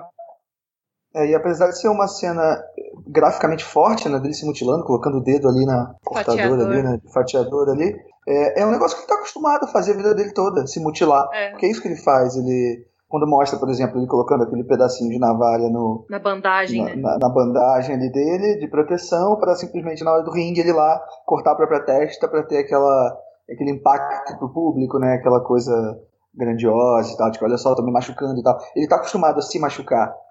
E por ele estar acostumado a se machucar é que eu acho que nos machuca tanto assistir esse personagem tendo a, o, de, o desfecho que ele acaba tendo, né? Eu acho impressionante como talvez seja o filme mais com um ritmo mais fino do Aronofsky, assim, porque é isso, ele é um filme que tem muitos momentos de contemplação, né, ao contrário de Pi, de Hacking e tudo mais, e ele, ele vai construindo lentamente aquilo tudo, e ele vai inserindo plots importantíssimos, como o plot da, dele com a filha, depois de uma hora de filme. A filha dele é só citada por ele numa conversa dele com a personagem da Marisa Tomei, e só depois ela aparece. Então, assim, ela é citada no filme com, sei lá, 40, 50 minutos. Então, é muito corajoso isso, né, para um roteirista, é, que no caso foi o Robert Siegel, né, colocar esse tipo de trama tão importante, que é a relação dele com a filha, com uma hora já de tempo corrido de filme, sabe? E como aquilo não fica artificial, como a, o relacionamento dele com a filha é extremamente complexo, e isso é facilmente perceptível nas cenas em que eles têm juntos. São três cenas principais, né? Acho que o ritmo do filme é, é, é, muito, bem, é muito bem trabalhado, muito bem construído. E o personagem dele, do Mickey, é, ele é tão bem construído, ele tem um carisma tão grande que a gente sabe, no fundo a gente sabe que não é um cara bacana. Sabe, ele tá tentando se reerguer, ele tá tentando ser esse cara bacana agora, mas a gente sabe que ele foi um pai ausente, que ele fez abuso de substâncias a vida inteira, que ele não vivia uma vida muito legal, mas que agora Não, ele tava não. ele se enxergando e tava tentando retratar. E aí durante o filme a gente tem uns, uns segundos assim desse velho carneiro, sabe, que a gente não conhece. Tanto é que aquela discussão que ele tem no clube de stripper com a personagem da Marisa Tomei, Sim, sim. no, no segundo em que eles se desentendem, ele solta os cachorros em cima dela. Sim, Fala aí a gente vê como ele ela. é podre, como ele é, É. escroto também, sabe? Não, e aí a gente consegue entender a mágoa que a filha tem dele. Porque, assim, a princípio dá dó, gente, por que, que ela não conversa com ele? É só uma conversa. Sai com seu pai, dá uma chance pra ele. Mas aí a gente consegue entender, cara, esse pai já deve ter aprontado tanto com essa filha. Então, assim, do mesmo jeito que ele se machuca, ele machuca os outros também. Ele é um causador de, de, de dor nos outros também. Pra ele, uma vida inteira de erros que ele tá conseguindo retratar agora não vai ser da noite pro dia. Aí, quando ele abandona o jantar da filha lá, que ele vai atrás e a filha não quer saber dele, aí ele desiste de tudo, sabe? É, nossa, de partir o coração. E a gente gosta tanto dele que a gente tá junto dele até o final. A gente quer que dê certo, né? Mesmo que ele não Sim. seja um cara 100%. É, tem uma frase que ele fala no final, no último diálogo que ele tem com a Marisa Tomei, que ele fala: Olha, eu sou só um pedaço de carne velho e destruído. E é um momento de revelação, é um momento de, de epifania dele. Porque ele não tá falando isso no sentido de, olha, eu tô indo para aquele ringue me matar. Não, ele não vai com essa intenção. Do mesmo jeito, ele também não foi para pros braços dela, não porque ele, ah, tô com raiva, não, porque ele sentiu, ele falou, cara, eu tô nesse ciclo, eu tô preso, eu não consigo sair. Essa aqui é a minha vida. Eu vou passar a vida inteira dormindo mal, gastando todo o meu dinheiro, ficando é, forte, ficando bonito, né, pra luta. E é só isso que eu sou, eu só sei lutar, eu só sei dar os autógrafos, eu sei sair com os meus amigos lutadores, ir pra esse clube aqui de stripper. Ele percebe isso, é o momento dele de epifania. Eu falei, cara, não adianta eu tentar ser um bom pai, eu tentar ser um, marido, ou ser um companheiro pra uma mulher, porque eu não sou assim. E ele sobe para aquele palco com essa, com essa perspectiva, ele, ele sabe isso. E é tudo uma questão de tempo, porque ele foi falar com o personagem da Marisa Tomei, ela deu aquele fora absurdo nele, e teve a questão com a filha. Ela vai atrás dele, ela fala: Não, não desiste, vem aqui, eu tô aqui, eu vim atrás de você. E ele fala: Não adianta, cara. Infelizmente não adianta, a minha vida é essa aqui. E eu vou continuar enquanto eu estiver ouvindo o clamor do público.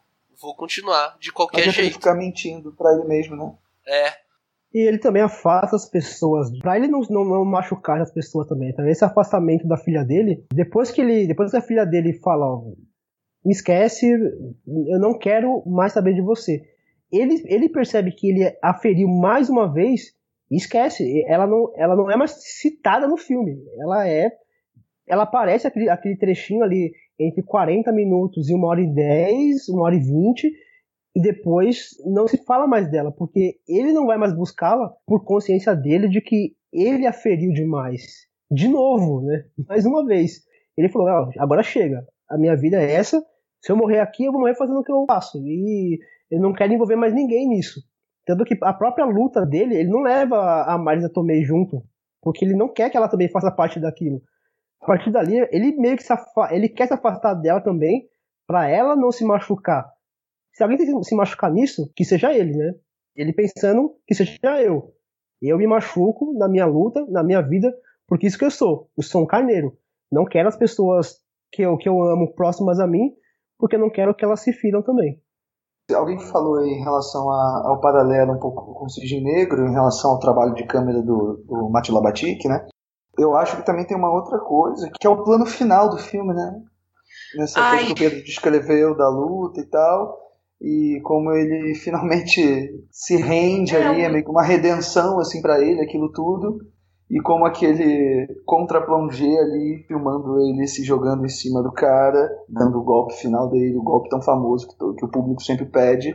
E como a câmera se recusa a se mexer, ela fica ali mostrando aquele teto, aquele teto de cimento, meio cinza, meio. Cara, que é muito forte. E é um negócio que remete ao Cisne Negro também depois, né? Sim, e é um misto assim de catarse e tristeza, porque, cara, que bom, olha, ele vai saltar, eu quero ver isso, eu quero ver ele lutando de novo. Mas ao mesmo tempo a gente sabe que isso vai matar o cara, isso vai levar o cara. É muito e melancólico. aí, ao mesmo tempo que a gente tá feliz, a gente tá triste. vai matar, se não matou já naquele momento, né?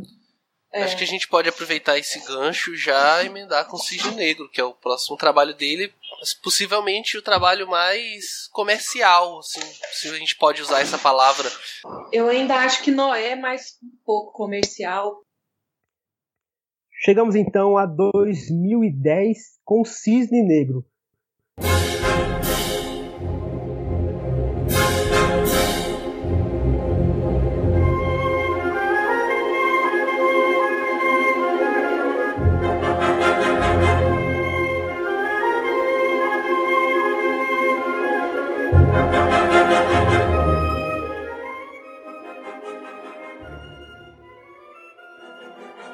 Nina busca a perfeição nos ensaios para o maior desafio de sua carreira: interpretar a rainha Cisne em uma adaptação de O Lago do Cisne. Abuso, paranoia, perfeccionismo e o balé como nunca antes visto no cinema. Cisne Negro é o filme mais aclamado e premiado do diretor. Mas será que esses títulos são justificáveis? E aí, o que vocês acham desse filme? Como eu falei, eu acho que o Cisne Negro ele, ele é um filme é, que tá ali sabe? É um filme fácil para o público em geral, porque apesar dele ter a obsessão da, da Nina com a dança, e isso é levado até as últimas consequências, assim como o lutador a gente comentou, mas não sinto nele uma carga dramática tão pesada, sabe? Eu acho que é um filme que ele se aproxima muito mais de um terror, terror psicológico, do que do drama, como os outros filmes dele. Eu olho o Lutador, por exemplo, e falo, é um filme de drama. Eu olho Requiem para o Sonho é um drama, mas eu sinto que o Cisne Negro ele tá muito mais para o terror. E aí nisso a relação direta e óbvia, o próprio Aronofsky já reconheceu, com os Sapatinhos Vermelhos do Michael Paul, que é um filme sensacional. E tá um pouco ali dele. Tem sim, essa, sim. essa relação do, da dança e da obsessão e de como aquilo vai te levar a se destruir. E ela mesma fala, ó, pra eu fazer isso eu vou precisar me anular, vou precisar me destruir, vou precisar morrer como cisne branco para renascer como cisne negro, e é o que acaba acontecendo no filme. O próprio diretor, ele fala que esse é um filme duplo, é um filme parceiro com o Lutador, né, que são dois filmes que investigam os bastidores de uma profissão, só que no The Wrestler, ele pega uma profissão que é desvalorizada e já o balé é uma profissão super valorizada. E ele desmistifica também, ele mostra o lado feio que a gente não vê por trás do palco, né? Então ele fala que é um filme parceiro. E ele também revela que tem muita influência do Polanski, né, da trilogia do apartamento nesse filme. A questão da mania de perseguição, das alucinações, das obsessões e do próprio apartamento, né, que aparece às vezes no Cisne Negro. E do duplo, né, em relação ao inquilino, né, também. Sim. Sim. E teve uma entrevista que o Aronofsky deu e ele falou que a história do Cisne Negro nasceu da produção de lutador, porque o lutador ele se apaixonaria por uma bailarina.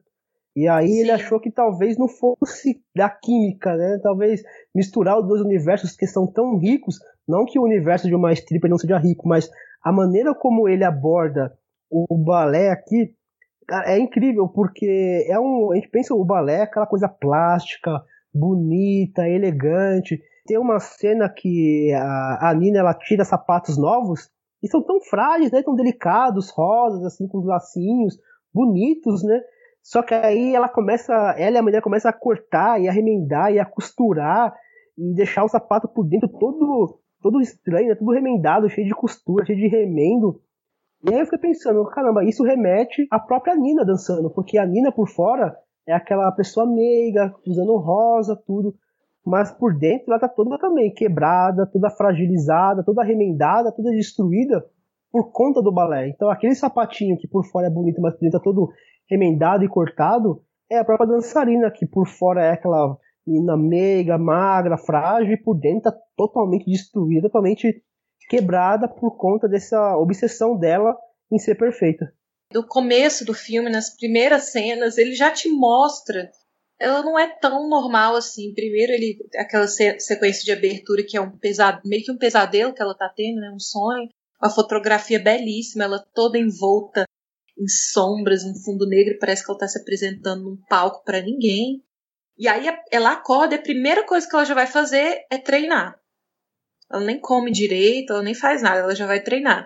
E aí na cena seguinte ela tá no metrô E aí já vem um elemento que é recorrente nesse filme, que é a questão do reflexo, do espelho, né? E ela tá no metrô, ela fica olhando o próprio reflexo ali na janela do metrô, aquela coisa meio distorcida, assim, aquela dicotomia. E aí ela já tem a impressão de que tem uma sósia dela ali, que, que ela tá sendo perseguida. Aí no comecinho você já dá aquele estalo, epa, algo de, de errado não está certo aqui, né? E aí a gente vai acompanhando essa crescente, assim dela só se revelar no final, né? O que, que tem dentro dela, na verdade. Verdade, Marina. E se o, o Aronofsky e o Libatic faziam um uso excessivo da luz, né, da luz diegética ali para fazer os, o, compor os planos de fonte da vida, aqui no Cisne Negro é o uso dos espelhos, né, que tem uma função ali importantíssima ao longo de todo o filme, sobretudo em relação a essa ideia de duplo como a personagem da Natalie Portman, a Nina, tá o tempo todo se vendo ali, sendo confrontada com um outro tipo de pessoa que ela precisa ser na vida, sabe? Isso é uma coisa muito universal, assim. Se olhar no espelho, quer dizer, não necessariamente no espelho, mas qualquer superfície que reflita né, sua imagem, é um negócio muito forte, né? E o Aronofsky usa muito essa metáfora para fazer o filme dele. E eu acho que, como o Pedro falou, Cisne Negro é um filme bastante comercial mesmo, né? Tanto que teve uma campanha fortíssima em relação ao Oscar e tudo mais. É um filme que foi muito bem de bilheteria, foi muito bem de crítica. E é um filme mais parrudo, né? Do ponto de vista de produção. Porque você tem toda aquela coisa do, dos cenários e dos figurinos e os figurantes ali, colocando o próprio balé, né, a coisa cênica do audiovisual né, dentro do cinema.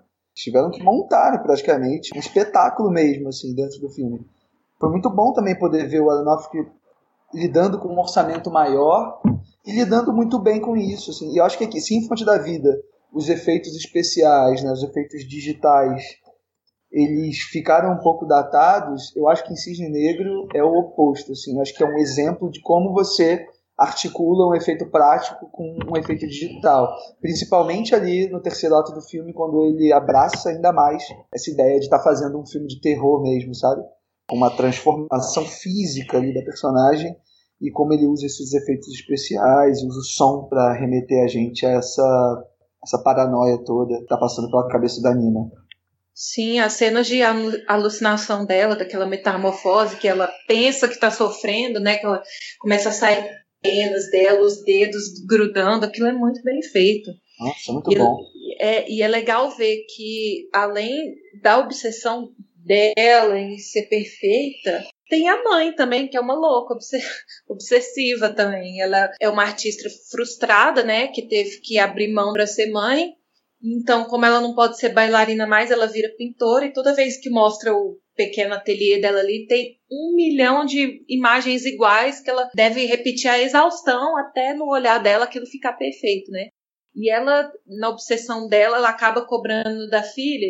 Eu acho complicadíssimo o relacionamento dela com a mãe, sabe? É uma super proteção às vezes eu acho que a mãe dela não tá fazendo por mal, mas às vezes parece que é intencional, que a mãe sente uma raiva reprimida de ter que ter Veja. largado a carreira. É porque ela largou a carreira para ter a filha, às vezes ela até joga isso na cara da filha dela. Tem um pouco de inveja da juventude, do sucesso da filha, mas às vezes parece que ela tá querendo proteger também tanto a questão da, da repressão sexual que ela faz com a filha dela, né?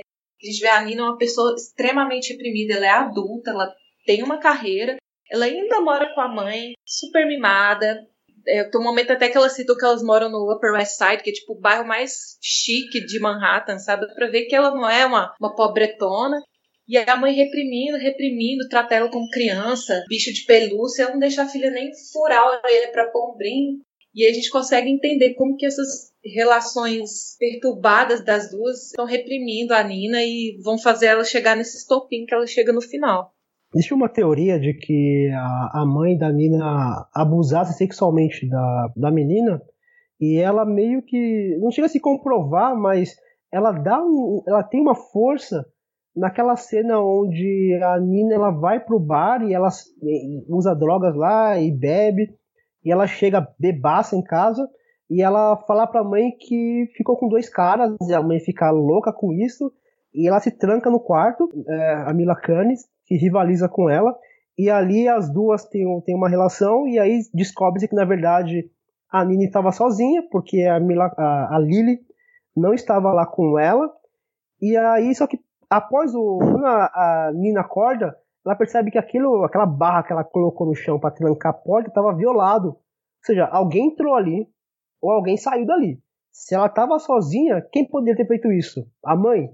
Então existe essa, essa teoria de que talvez a mãe tivesse entrado lá para suprimir o desejo da, da menina, da, da Nina, pelos dois rapazes que ela disse que ela ficou na balada, na, na festinha lá. Aí a mãe entrou e abusou da Nina.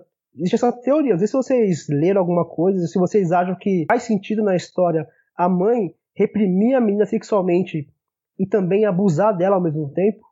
Com certeza existe um abuso psicológico ali, né? Da mãe é uma, é uma relação abusiva que as duas têm ali. Eu não sei se sexualmente falando, mas eu, não descartaria, não, porque é muito, é muito complexo o relacionamento das duas. E não é tudo jogado na nossa cara, né? Ele deixa muita coisa a entender. Mas eu não sei se é o caso. Eu também acho que não. Eu acho que é só uma. É um artifício que o Aronofsky usa o tempo todo para meio que ludibriar. Não pra ludibriar a gente, mas para dar esse tom da paranoia. Eu acho que ele. para deixar a gente meio confuso sobre o que tá acontecendo, né? Até porque a gente tá ali acompanhando o filme meio que dentro da cabeça da Nina, né?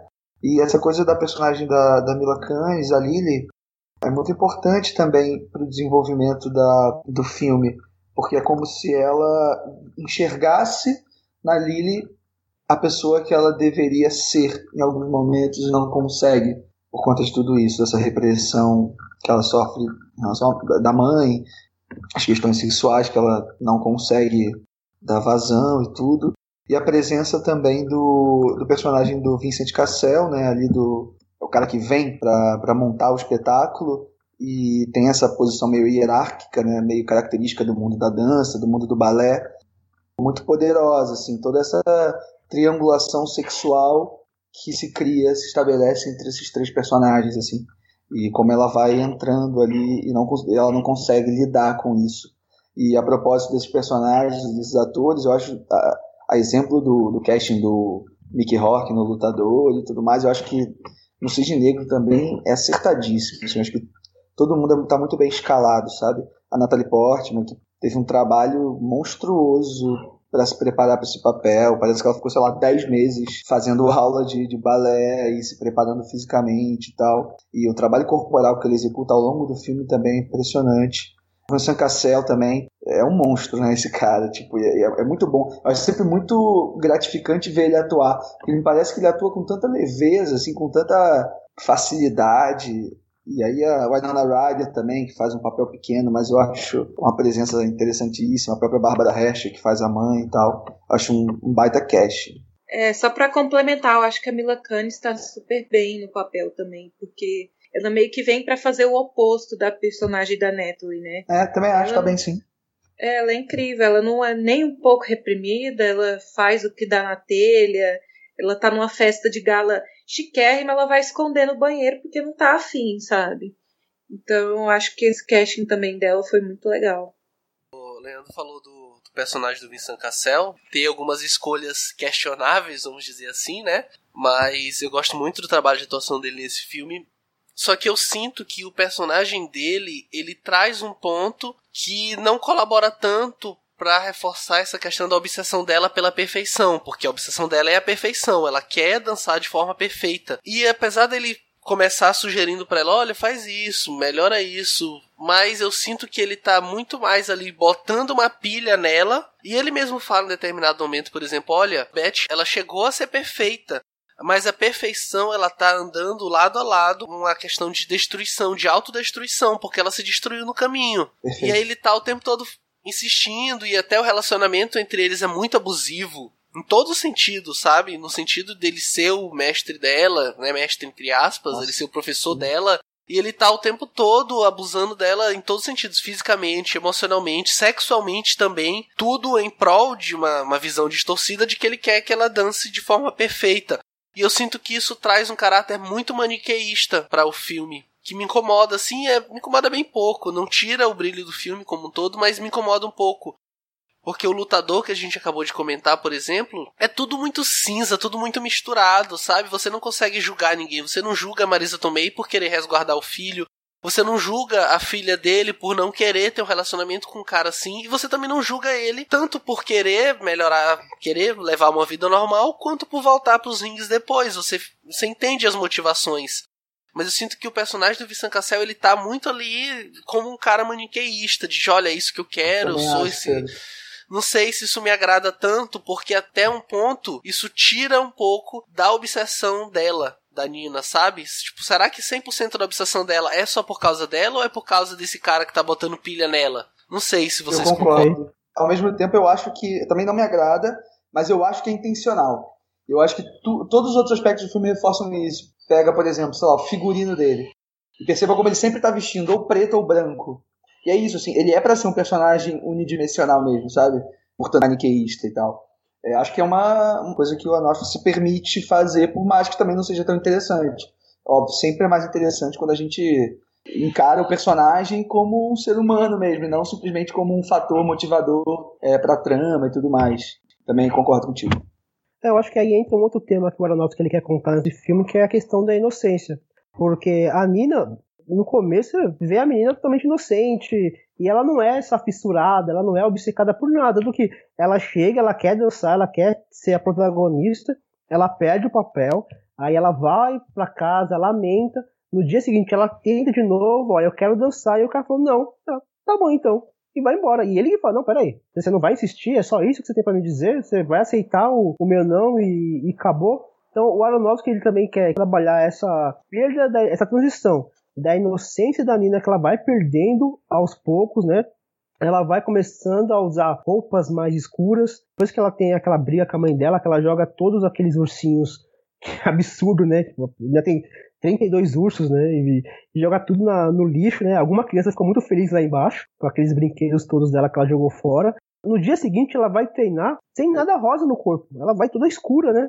Então, ela, essa transição da, da inocência, a perda da inocência, e a transição para a vida adulta. Mas eu concordo com o Pedro de que isso acaba tirando um pouco essa. Lógico, o Aronofsky não precisa ficar preso a esse tema da obsessão, mas deixa um pouquinho mais aquela obsessão não tão intrínseco do personagem, mas uma, uma obsessão que foi induzida por alguém que é mais obcecada que ela. Mas como o filme não está contando a história do Tomás do, do, do, do personagem do, do Vincent Cassel, mas está contando assim a história da Nina então a gente acompanha o ponto de vista dela e a mudança de comportamento da própria personagem. Falando nisso, né, nessa relação entre os dois que eu levantei, é, tem a cena, né, famosa, que é a cena de sexo entre a Mila Kunis e a Natalie Portman, que é uma cena até, até acho um pouco longa demais, né? Tem ali seus 3, 4 minutos. E eu não sei, eu também não, não tenho tanta propriedade para falar, mas eu não sei se a Marina vai concordar comigo, mas eu senti que essa cena ela é necessária, ela é importante pro filme, ela marca uma passagem ali entre o final do segundo ato e o finalzinho do filme ali, mas eu senti que é um sexo um tanto quanto erotizado, e eu já queria não só te perguntar uh, o que, que tu acha sobre isso, mas também te perguntar sobre como o Aronofsky em geral trata as mulheres nos filmes dele, como que tu enxerga a representação que ele faz das mulheres, e inclusive pelo fato do Cisne Negro ser o primeiro filme dele que é efetivamente protagonizado por uma mulher. Claro que ele tem outras tantas mulheres que estão em posição de protagonismo, mas que não eram as protagonistas do filme, como em Cisne Negro. Eu acho a cena de sexo erotizada, assim, ela tem muito um olhar mais masculino mesmo pra cena, o jeito que ela foi dirigida, o jeito que as mulheres são dispostas ali na cama. Mas é porque também o papel da Mila Kunis ali naquela cena é como se fosse o, o, reflexo distorcido da própria Nina, é como se fosse a Nina maldosa agindo sobre ela mesma, sabe? Então tem um caráter meio perverso, meio obsceno, que é a representação de tudo aquilo que é suprimido, de tudo aquilo que é escondido na Nina. Não, não me desagrada tanto, mas eu acho que no geral ele representa bem as mulheres nos filmes porque ele dá espaço para a mulher ser muito mais do que só uma mulher. Geralmente elas têm camadas. As personagens do Hacking para um Sonho são espetaculares. Ambas as mulheres são muito bem trabalhadas. E assim, é como o Leandro falou, o Hack ele tem um caráter meio moralista, mas já no Lutador eu não vejo isso. Porque a gente tem uma personagem mulher, mãe de família, que é stripper e sustenta o filho dela com a profissão que ela tem. E isso em momento nenhum é discutido se isso é bom, se é ruim, se é certo, se é errado. Ninguém tenta obrigar ela a sair da profissão dela, ela tá tocando a vida dela, entendeu? Também tem a personagem da, da filha do lutador, que supostamente é lésbica porque ela mora com outra mulher. Ele comenta isso porque ele não sabia mas ele não comenta isso como um caráter julgativo, ele comenta isso porque ele vê o tanto que ele não conhece sobre a própria filha dele. Nem da orientação sexual da filha ele sabia. Então, no geral, eu gosto das personagens que ele trabalha. Quando elas são secundárias, ele não, não aprofunda muito, como a vizinha do, do Max no Pi, ele não tem muito o que falar sobre ela. Mas, no geral, não me incomoda a representação feminina nos filmes dele, não. Acho boas. Chegamos então a 2014 com Noé,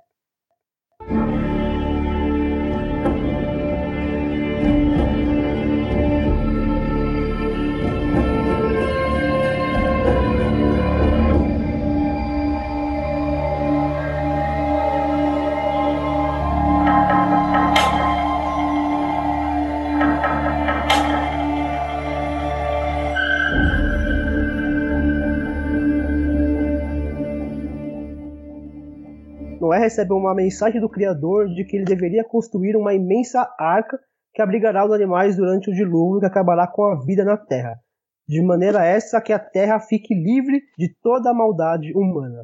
Fé, lealdade, desilusão, crueldade e esperança. Proibido em alguns países, Noé é um projeto muito pessoal de Darren Aronofsky, mas foi um fracasso de crítica. Mas afinal, o filme merece tantas críticas assim? O que vocês acham? Difícil, né? Eu acho que foi o maior desafio até hoje da carreira do Aronofsky. Não necessariamente por ser um filme ligado a, a uma religião específica, no caso o cristianismo, né? Seria uma, uma adaptação livre da clássica história bíblica de Noé pelo que o Aronofsky enxergava do que ele queria fazer ali. Eu sinto que foi um desafio grande para ele. O filme teve inúmeros problemas. Principalmente, acho que o maior desses problemas é a produtora. Eu sinto que a gente enxerga ali no Noé o Aronofsky tentando vir à tona. De vez em quando ele aparece, assim, um plano ou outro, em uma sutileza ou outra, mas no geral me parece muito um filme de estúdio Tirando alguns elementos, claro, mas é um filme muito de estúdio e ele tem muito essa pegada. Toda aquela parte, por exemplo, do começo, onde mostra os, aqueles monstros de pedra. Parece um filme de ação genérico. Eu assisti o filme pela primeira vez no lançamento e eu saí bem decepcionado. Não curti, eu saí assim, malhando pra caramba o filme. E agora, revendo, eu ainda tenho algumas críticas com o filme, mas algumas coisas que me incomodaram naquela época eu passei a entender um pouquinho mais, como por exemplo, já tinha comentado com a Marina em off, a questão do Russell Crowe, a atuação dele muito mecânica. Eu achava ele carrancudo demais, eu achava ele um personagem inexpressivo, e depois eu fui entendendo melhor que ele é um cara que ele não poderia demonstrar fraqueza. Ele não poderia demonstrar, mesmo sentindo dúvida, muitas vezes a fé dele é questionada, ele se pergunta se ele deve realmente fazer aquilo, mas ele não pode deixar transparecer isso. Então ele tem aquela coisa carrancuda, ele não gosta, ele não demonstra muito, o olhar é sempre o mesmo. Acho que uma ou duas cenas ele realmente traz uma carga emotiva. O demais restante do filme ele é, ele é bem linear. Só que eu acho que o personagem pediu isso. O personagem pediu essa carga emotiva bem linear. Então isso já não, não me incomodou tanto mas eu ainda acho o filme talvez o mais problemático, talvez o único que, que seja realmente problemático na, na carreira, e até agora, né, do diretor todas as vezes que a gente sente o Aronofsky subindo ali para respirar um pouquinho no meio daquela história toda, a gente vê o Aronofsky de verdade. A gente vê, cara, esse é o diretor de Cisne Negro, o diretor do Lutador, o diretor de Pi, diretor do Hacking para um Sonho. Ele tá aqui ainda. E eu sinto que dentro das limitações que ele tinha, por estar tá fazendo um, um, filme com um orçamento gigantesco, com grandes astros, na época Emma Watson estava fazendo muito sucesso, mas ele consegue até entregar um trabalho bom, sabe? Não é um filme ótimo, não tá perto dos outros filmes dele, né? Nem se compara, mas também não é um filme ruim, sabe? É um filme bem passável, é um filme assim, ok, é um filme beleza, tá aqui, ele existe. E eu sinto que as discussões que ele gera, elas são muito importantes. Quando ele fala sobre, nesse caso, é a obsessão com Deus, pessoa. A obsessão do Noé é com Deus. Será que ele existe? Será que ele realmente está falando comigo ou eu sou um cara maluco? Toda essa parte onde ele desenvolve esse tema eu acho incrível. Pena que depois, quando eles vão pra arca em si, né, já não fica um, uma questão muito fantasiosa. Eu acho que foge do realismo que o Aronofsky tenta empregar nos filmes dele. A gente sabe que no Cisne Negro, a Nina, ela não estava se olhando diferente no espelho. Claro que aquilo era um reflexo de um estado de fragilidade emocional que ela tinha. Mas, no geral, todos os filmes do Aronofsky, eles têm essa pegada realista, sabe? São coisas que poderiam acontecer com seu vizinho, com seus amigos, com um conhecido. Mas eu sinto que não é essa questão da fantasia, atrapalha a discussão que ele queria fazer do homem buscando Deus, assim. Que é uma discussão muito boa, diga-se de passagem. Claramente é um filme de fantasia mas acho que é a questão da construção dos personagens. O Aronofsky ele sempre foi muito conhecido por construir bem os seus personagens. Né? A gente vem falando sobre isso desde o. E talvez nem tanto, porque é um filme mais frenético, né? então não desenvolve tanto o Max. Mas dali para frente, ele trabalha muito bem a construção de cada um dos personagens. Eu não consegui, por exemplo, me conectar com o Noé, nem com o que ele acreditava, nem com o, vilão lá, se o nome dele, mas interpretado pelo Winston que ele é um vilão assim bem imponente. Ele tem uma presença física, ele fala com propriedade, mas você não entende muito bem. Eu não consegui entender muito bem as motivações nem dele. O Noé é, era uma, obsessão, mas você não entendia também por que, que ele era tão obcecado assim, de onde ele tirou aquela conclusão de que deveria ser daquele jeito. Então, isso que eu senti falta, né? nessa construção de personagem visualmente ficou interessante, ainda que o CGI não seja dos melhores, o conceito por trás daquilo ficou legal.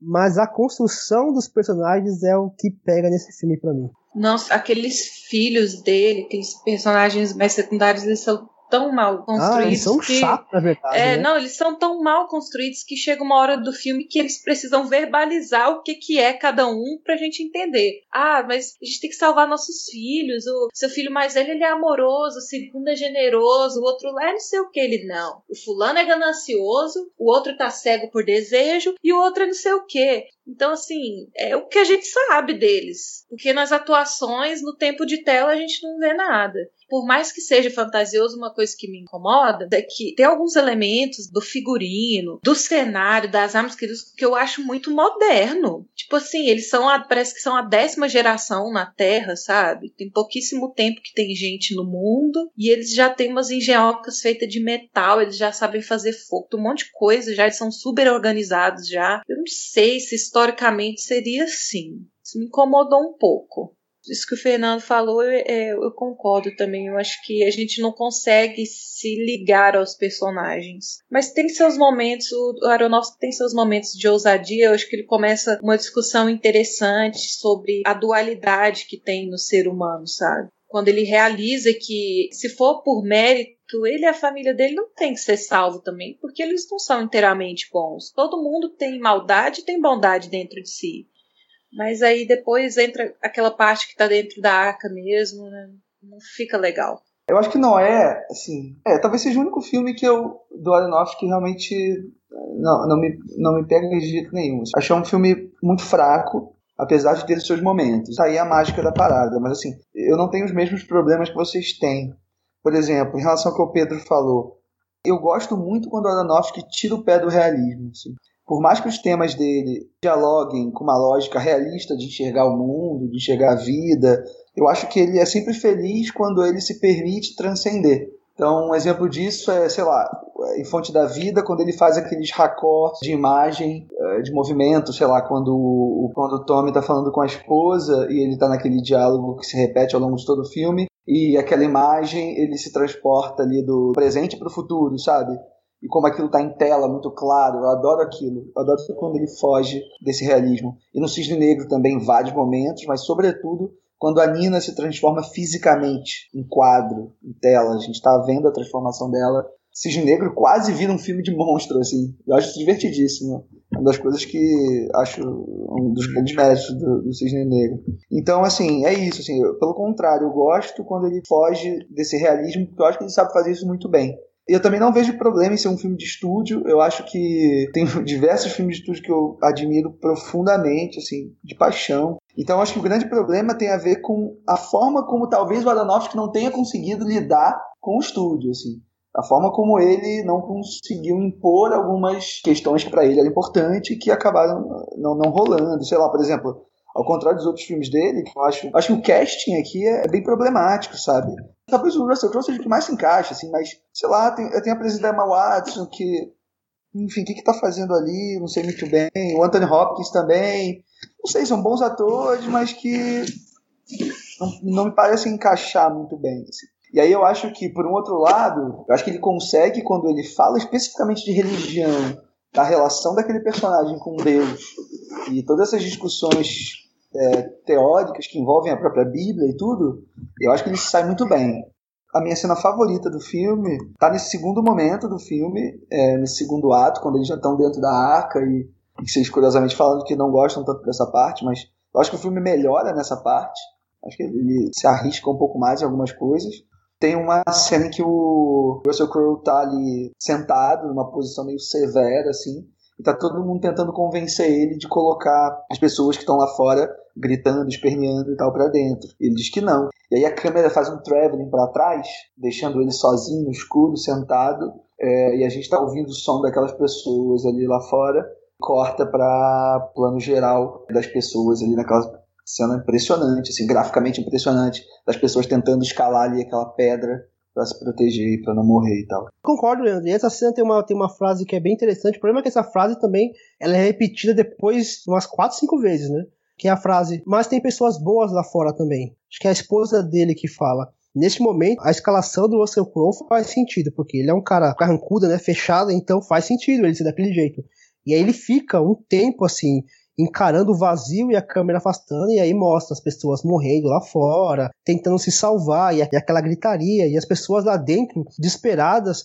O Noé não é um, um desastre, não é. Porque assim, que a gente coloca ele em, em, comparação com outros filmes do Aronofsky, talvez seja o que tem alguns problemas maiores. Talvez o maior seja realmente o elenco também uma coisa que eu senti muita falta nesse filme, que eu gosto tanto nos outros filmes, que é a trilha sonora. Eu achei a trilha sonora tão ok, normal assim. Econômica. Concordo contigo, não, Fernando. Não se destaca. E assim, a gente conhece o trabalho do Clint, que ele tem capacidade de fazer trilhas incríveis. E caraca, era um filme épico. Então, uma trilha épica ali ganharia muito o filme. Não, não precisava nem necessariamente uma, uma trilha épica. Ele poderia até subverter isso e fazer uma trilha completamente contemporânea e com elementos de som muito mais é, discrepantes da história que ele estava contando. Mas não, ele faz uma trilha completamente genérica mesmo. Assim. Clint Mansell não tá assinando a trilha do Mãe, que é o novo filme do Aronofsky, que é o Johan Johansson. Não sei se tem alguma relação. que, é, Gente, pode limão, ser. hein? Limão, bafo. Irmão, bafo. Pô, a vida inteira com o cara e agora parou? O que, que é isso? Pi foi o primeiro filme do Aronofsky, né? Primeiro longa, e foi o primeiro filme do Clint Mansell também. Então eles começaram a carreira Gente, juntos. Será que a Jennifer Lawrence é Yoko Ono? Eu não acho o filme catastrófico também. Eu acho que o filme é uma escolha arriscada, né? Vamos pensar que, que o filme ele tá falando, tá tratando de uma, uma das histórias mais conhecidas da Bíblia, que é o livro mais conhecido do mundo. Então, caraca, é, é perigoso, é, é corajoso você fazer algumas adaptações, algumas mudanças significativas na história. Vamos partir para o final do programa, então, e falar o top 3 de cada um Vamos começar pelo Pedro. Pedro, quais são os seus três filmes favoritos de Darren Aronofsky em ordem decrescente? Sempre difícil fazer essas, essas listas assim, né? Porque você acaba categorizando de forma objetiva coisas que são extremamente subjetivas. Mas eu acho que o meu 3 é o Hacking para um Sonho. Apesar dos problemas que a gente citou, acho que ainda segue sendo um filme muito forte, que mexe bastante, tem uma temática pesada, que é muito bem trabalhado pelo Aronofsky. E a trilha, né, nem se fala. Acho que em segundo lugar eu colocaria o Pi, apesar dele ser um filme, como a gente comentou também, que é um filme meio desgarrado da filmografia do Aronofsky, ele não tem tantos ecos nos outros filmes, apesar de ter influenciado muito o trabalho posterior dele. Mas é um filme quase de guerrilha, um filme ali que foi feito na na raça, na coragem. E é um filme incrível, tem atuações muito boas, ele tem um trabalho muito interessante de fotografia, de trilha. E em primeiro lugar, né, obviamente, como eu já tinha dado spoiler antes, é o Lutador, cara. É um filme que mexe comigo, é um filme que é pesado. Ele é um filme que trata essa questão da obsessão do seu protagonista, que é o Mickey Rourke, com a luta de uma forma assim simples, mas ao mesmo tempo cheia de complexidades, cheia de camadas e a relação que ele tem com os demais personagens. Então, ele tá no meu top 1 assim disparado. Eu acho que o cinema do Aronofsky ele é um cinema da obsessão. Ele é um cinema da busca por algo que você não vai conseguir. E mesmo se você conseguir, vai ser um, custo, sabe, gigante, como no caso de Pi, que ele consegue, mas é quase o custo da sanidade. Ou do Hacking para um sonho, que eles simplesmente não conseguem. Eles ficam ali presos naquele loop né, de vícios e drogas, sejam elas quais forem. Mas essa obsessão ela traz também um pouco do próprio diretor, que eu sinto que ele tem também uma obsessão pelos seus planos, pelos seus personagens, de buscar sempre o novo, sabe? Ele não se repete, ele trabalha temáticas diferentes, ambientes totalmente diferentes, desde um lutador a um grupo de viciados em Coney Island, a uma figura bíblica. Então eu acho que o cinema dele é isso, e é um diretor que sabe trabalhar muito bem suas histórias. Bem, meu top 3 eu vou ter que trapacear um pouquinho. Em terceiro lugar, eu vou colocar Cisne Negro. É um filme que eu gosto muito. Foi o primeiro que eu assisti. E eu acho que ele também é um filme redondinho, assim, ele fecha bem a história, o casting é incrível, os personagens são muito bons e ele traz um universo que eu desconhecia e que eu tinha um imaginário totalmente diferente. E quando a gente vê por trás como é que as coisas se desenrolam, é meio que desesperador. No segundo lugar, eu, eu vou ter que empatar dois filmes, porque não dá. Eu gosto muito dos dois, que é Hacking para um Sonho e Pi. Eu gosto demais desses dois filmes, então eu vou colocar eles no segundo lugar, porque sim. Em primeiro lugar, O Lutador. Nossa, esse filme é muito bom, gente. Ele tem todos os ingredientes para um bom filme, sabe? Ele tem uma direção no tom certo, sabe? A trilha é boa, os personagens são bons, os atores são melhor ainda. Então, Lutador no primeiro lugar do top da Marina. Vocês já falaram bastante assim, sobre os filmes e eu não vou precisar defender muito não a minha escolha e acho que ficou parecido também um pouco com a da Marina. Terceiro lugar, eu coloco Cisne Negro. Eu acho que é um filme que me conquista justamente naquilo que eu falei dele se permitir utilizar elementos não realistas para contar aquela história. Assim. Tem algumas coisas que me incomodam, mas é, quando ele chega num terceiro ato, onde ele se permite aquela transformação toda, visual, em tela, eu acho muito bacana. Assim, eu acho que representa muito o momento da carreira dele também. Ele está falando ali especificamente do balé, da relação da, da, personagem da Nina com o balé, mas acho que ao mesmo tempo ele fala também da arte de modo geral, sabe? Do cinema, a relação de um diretor com seu ator. Qualquer construção artística coletiva, como é o cinema, né? Eu estava dizendo antes, cinema não é feito por uma pessoa só, é feito por um grupo, por um coletivo. E é, essa coisa do set de filmagem é um negócio tão mágico e tão, tão forte. Eu acho que esse Cisne Negro ele é um filme é muito mais amplo do que simplesmente um filme sobre uma bailarina que talvez tá obcecada com algo.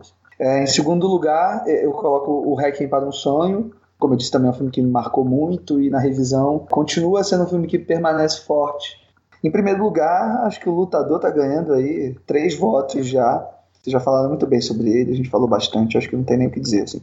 O Lutador, para mim, é um filme impecável, assim, um filme. É o Aronofsky mega maduro. Assim. A filmografia do Aronofsky como um todo, ela é muito ela é muito rica, assim, muito inventiva, consegue passar por diversos gêneros e é, visualmente se reinventar um pouco a cada filme. Eu acho isso sempre muito bom quando um diretor se arrisca a sair ali da sua zona de conforto e tal. E apesar, enfim, de alguns maneirismos algum um pouco de didatismo que ele usa ali para construir as histórias dele em alguns momentos, eu acho que só pelo fato de ser um diretor que se arrisca, assim, eu acho que já é um cara bacana e acho que a gente tem que continuar acompanhando a carreira dele sim. Acho que é um diretor muito, muito válido para se acompanhar hoje. Não é um cara que ficou lá perdido no início da década de 2000 e tal. Meu top 3, eu vou falar que cada vez que eu assistia um filme eu falava, ah, esse vai top 3. Só que aí são seis filmes, né? vai dar muito certo. Em terceiro lugar, eu vou colocar Pi, que até semana passada estava em primeiro, mas aí eu revi o restante, aí eu falei, ah, Pi, desculpa, mas ter que subir um pouquinho. É, em segundo lugar, apesar de ser o filme mais redondo do Aronofsky, que é o Lutador, eu vou deixar ele em segundo, porque em primeiro eu vou ter que colocar a Fonte da Vida, porque aí eu tô voltando com o coração. Aí, aí o coração fala mais alto e é um filme que, que mexeu muito comigo, acho que mexe ainda. Não dá para fugir disso. Acho que é um filme, apesar do, das limitações técnicas que são inegáveis, Principalmente no, no ato final do filme, você vê que realmente fica muito datado aqueles efeitos. Mas aquilo eu consegui relevar tranquilamente, não me incomodou em nada. só lágrimas rolaram para esse filme e em outros Aronofsky, acho que minhas considerações finais são essas de que é um diretor que sabe trabalhar a técnica com a narrativa e consegue fazer com que isso vire uma confluência de emoções. Em filme de Aronofsky você tem vontade de chorar, de vomitar, de gritar, você tem dores físicas, você tem vontade de ligar para alguém que você ama e dizer que você a ama porque você sei lá se você vai ter o dia de amanhã para poder dizer isso.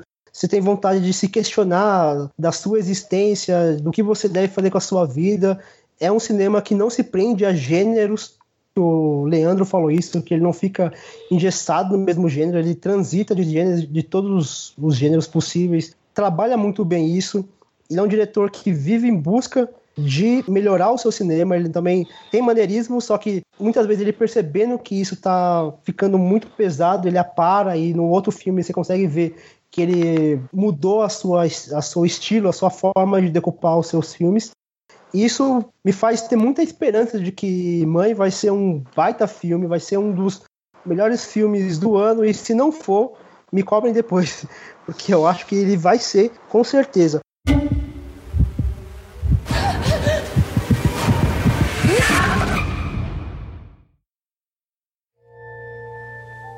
We spend all our time here.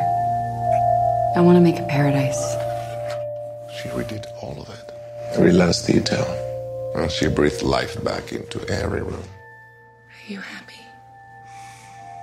I love you.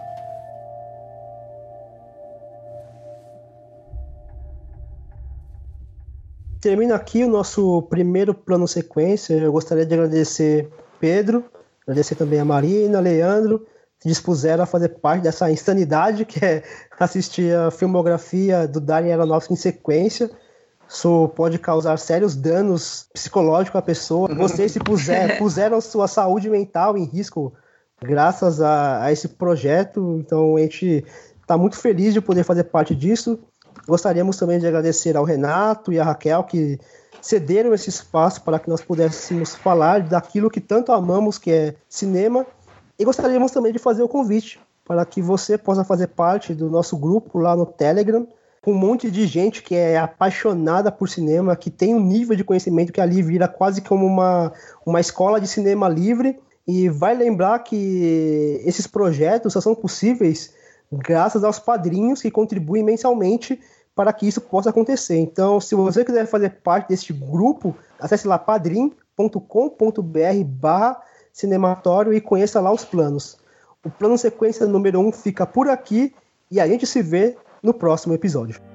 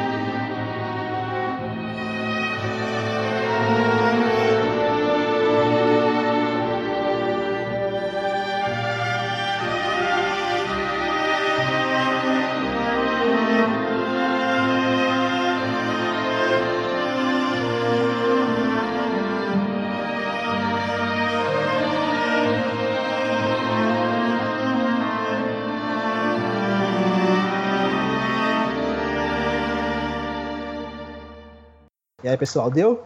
Ufa! Foi, hein? Foi. Na edição, Pedro faz mágica. Não, Pedro consegue cortar fácil. não. Ah, gente, só uma coisa. É.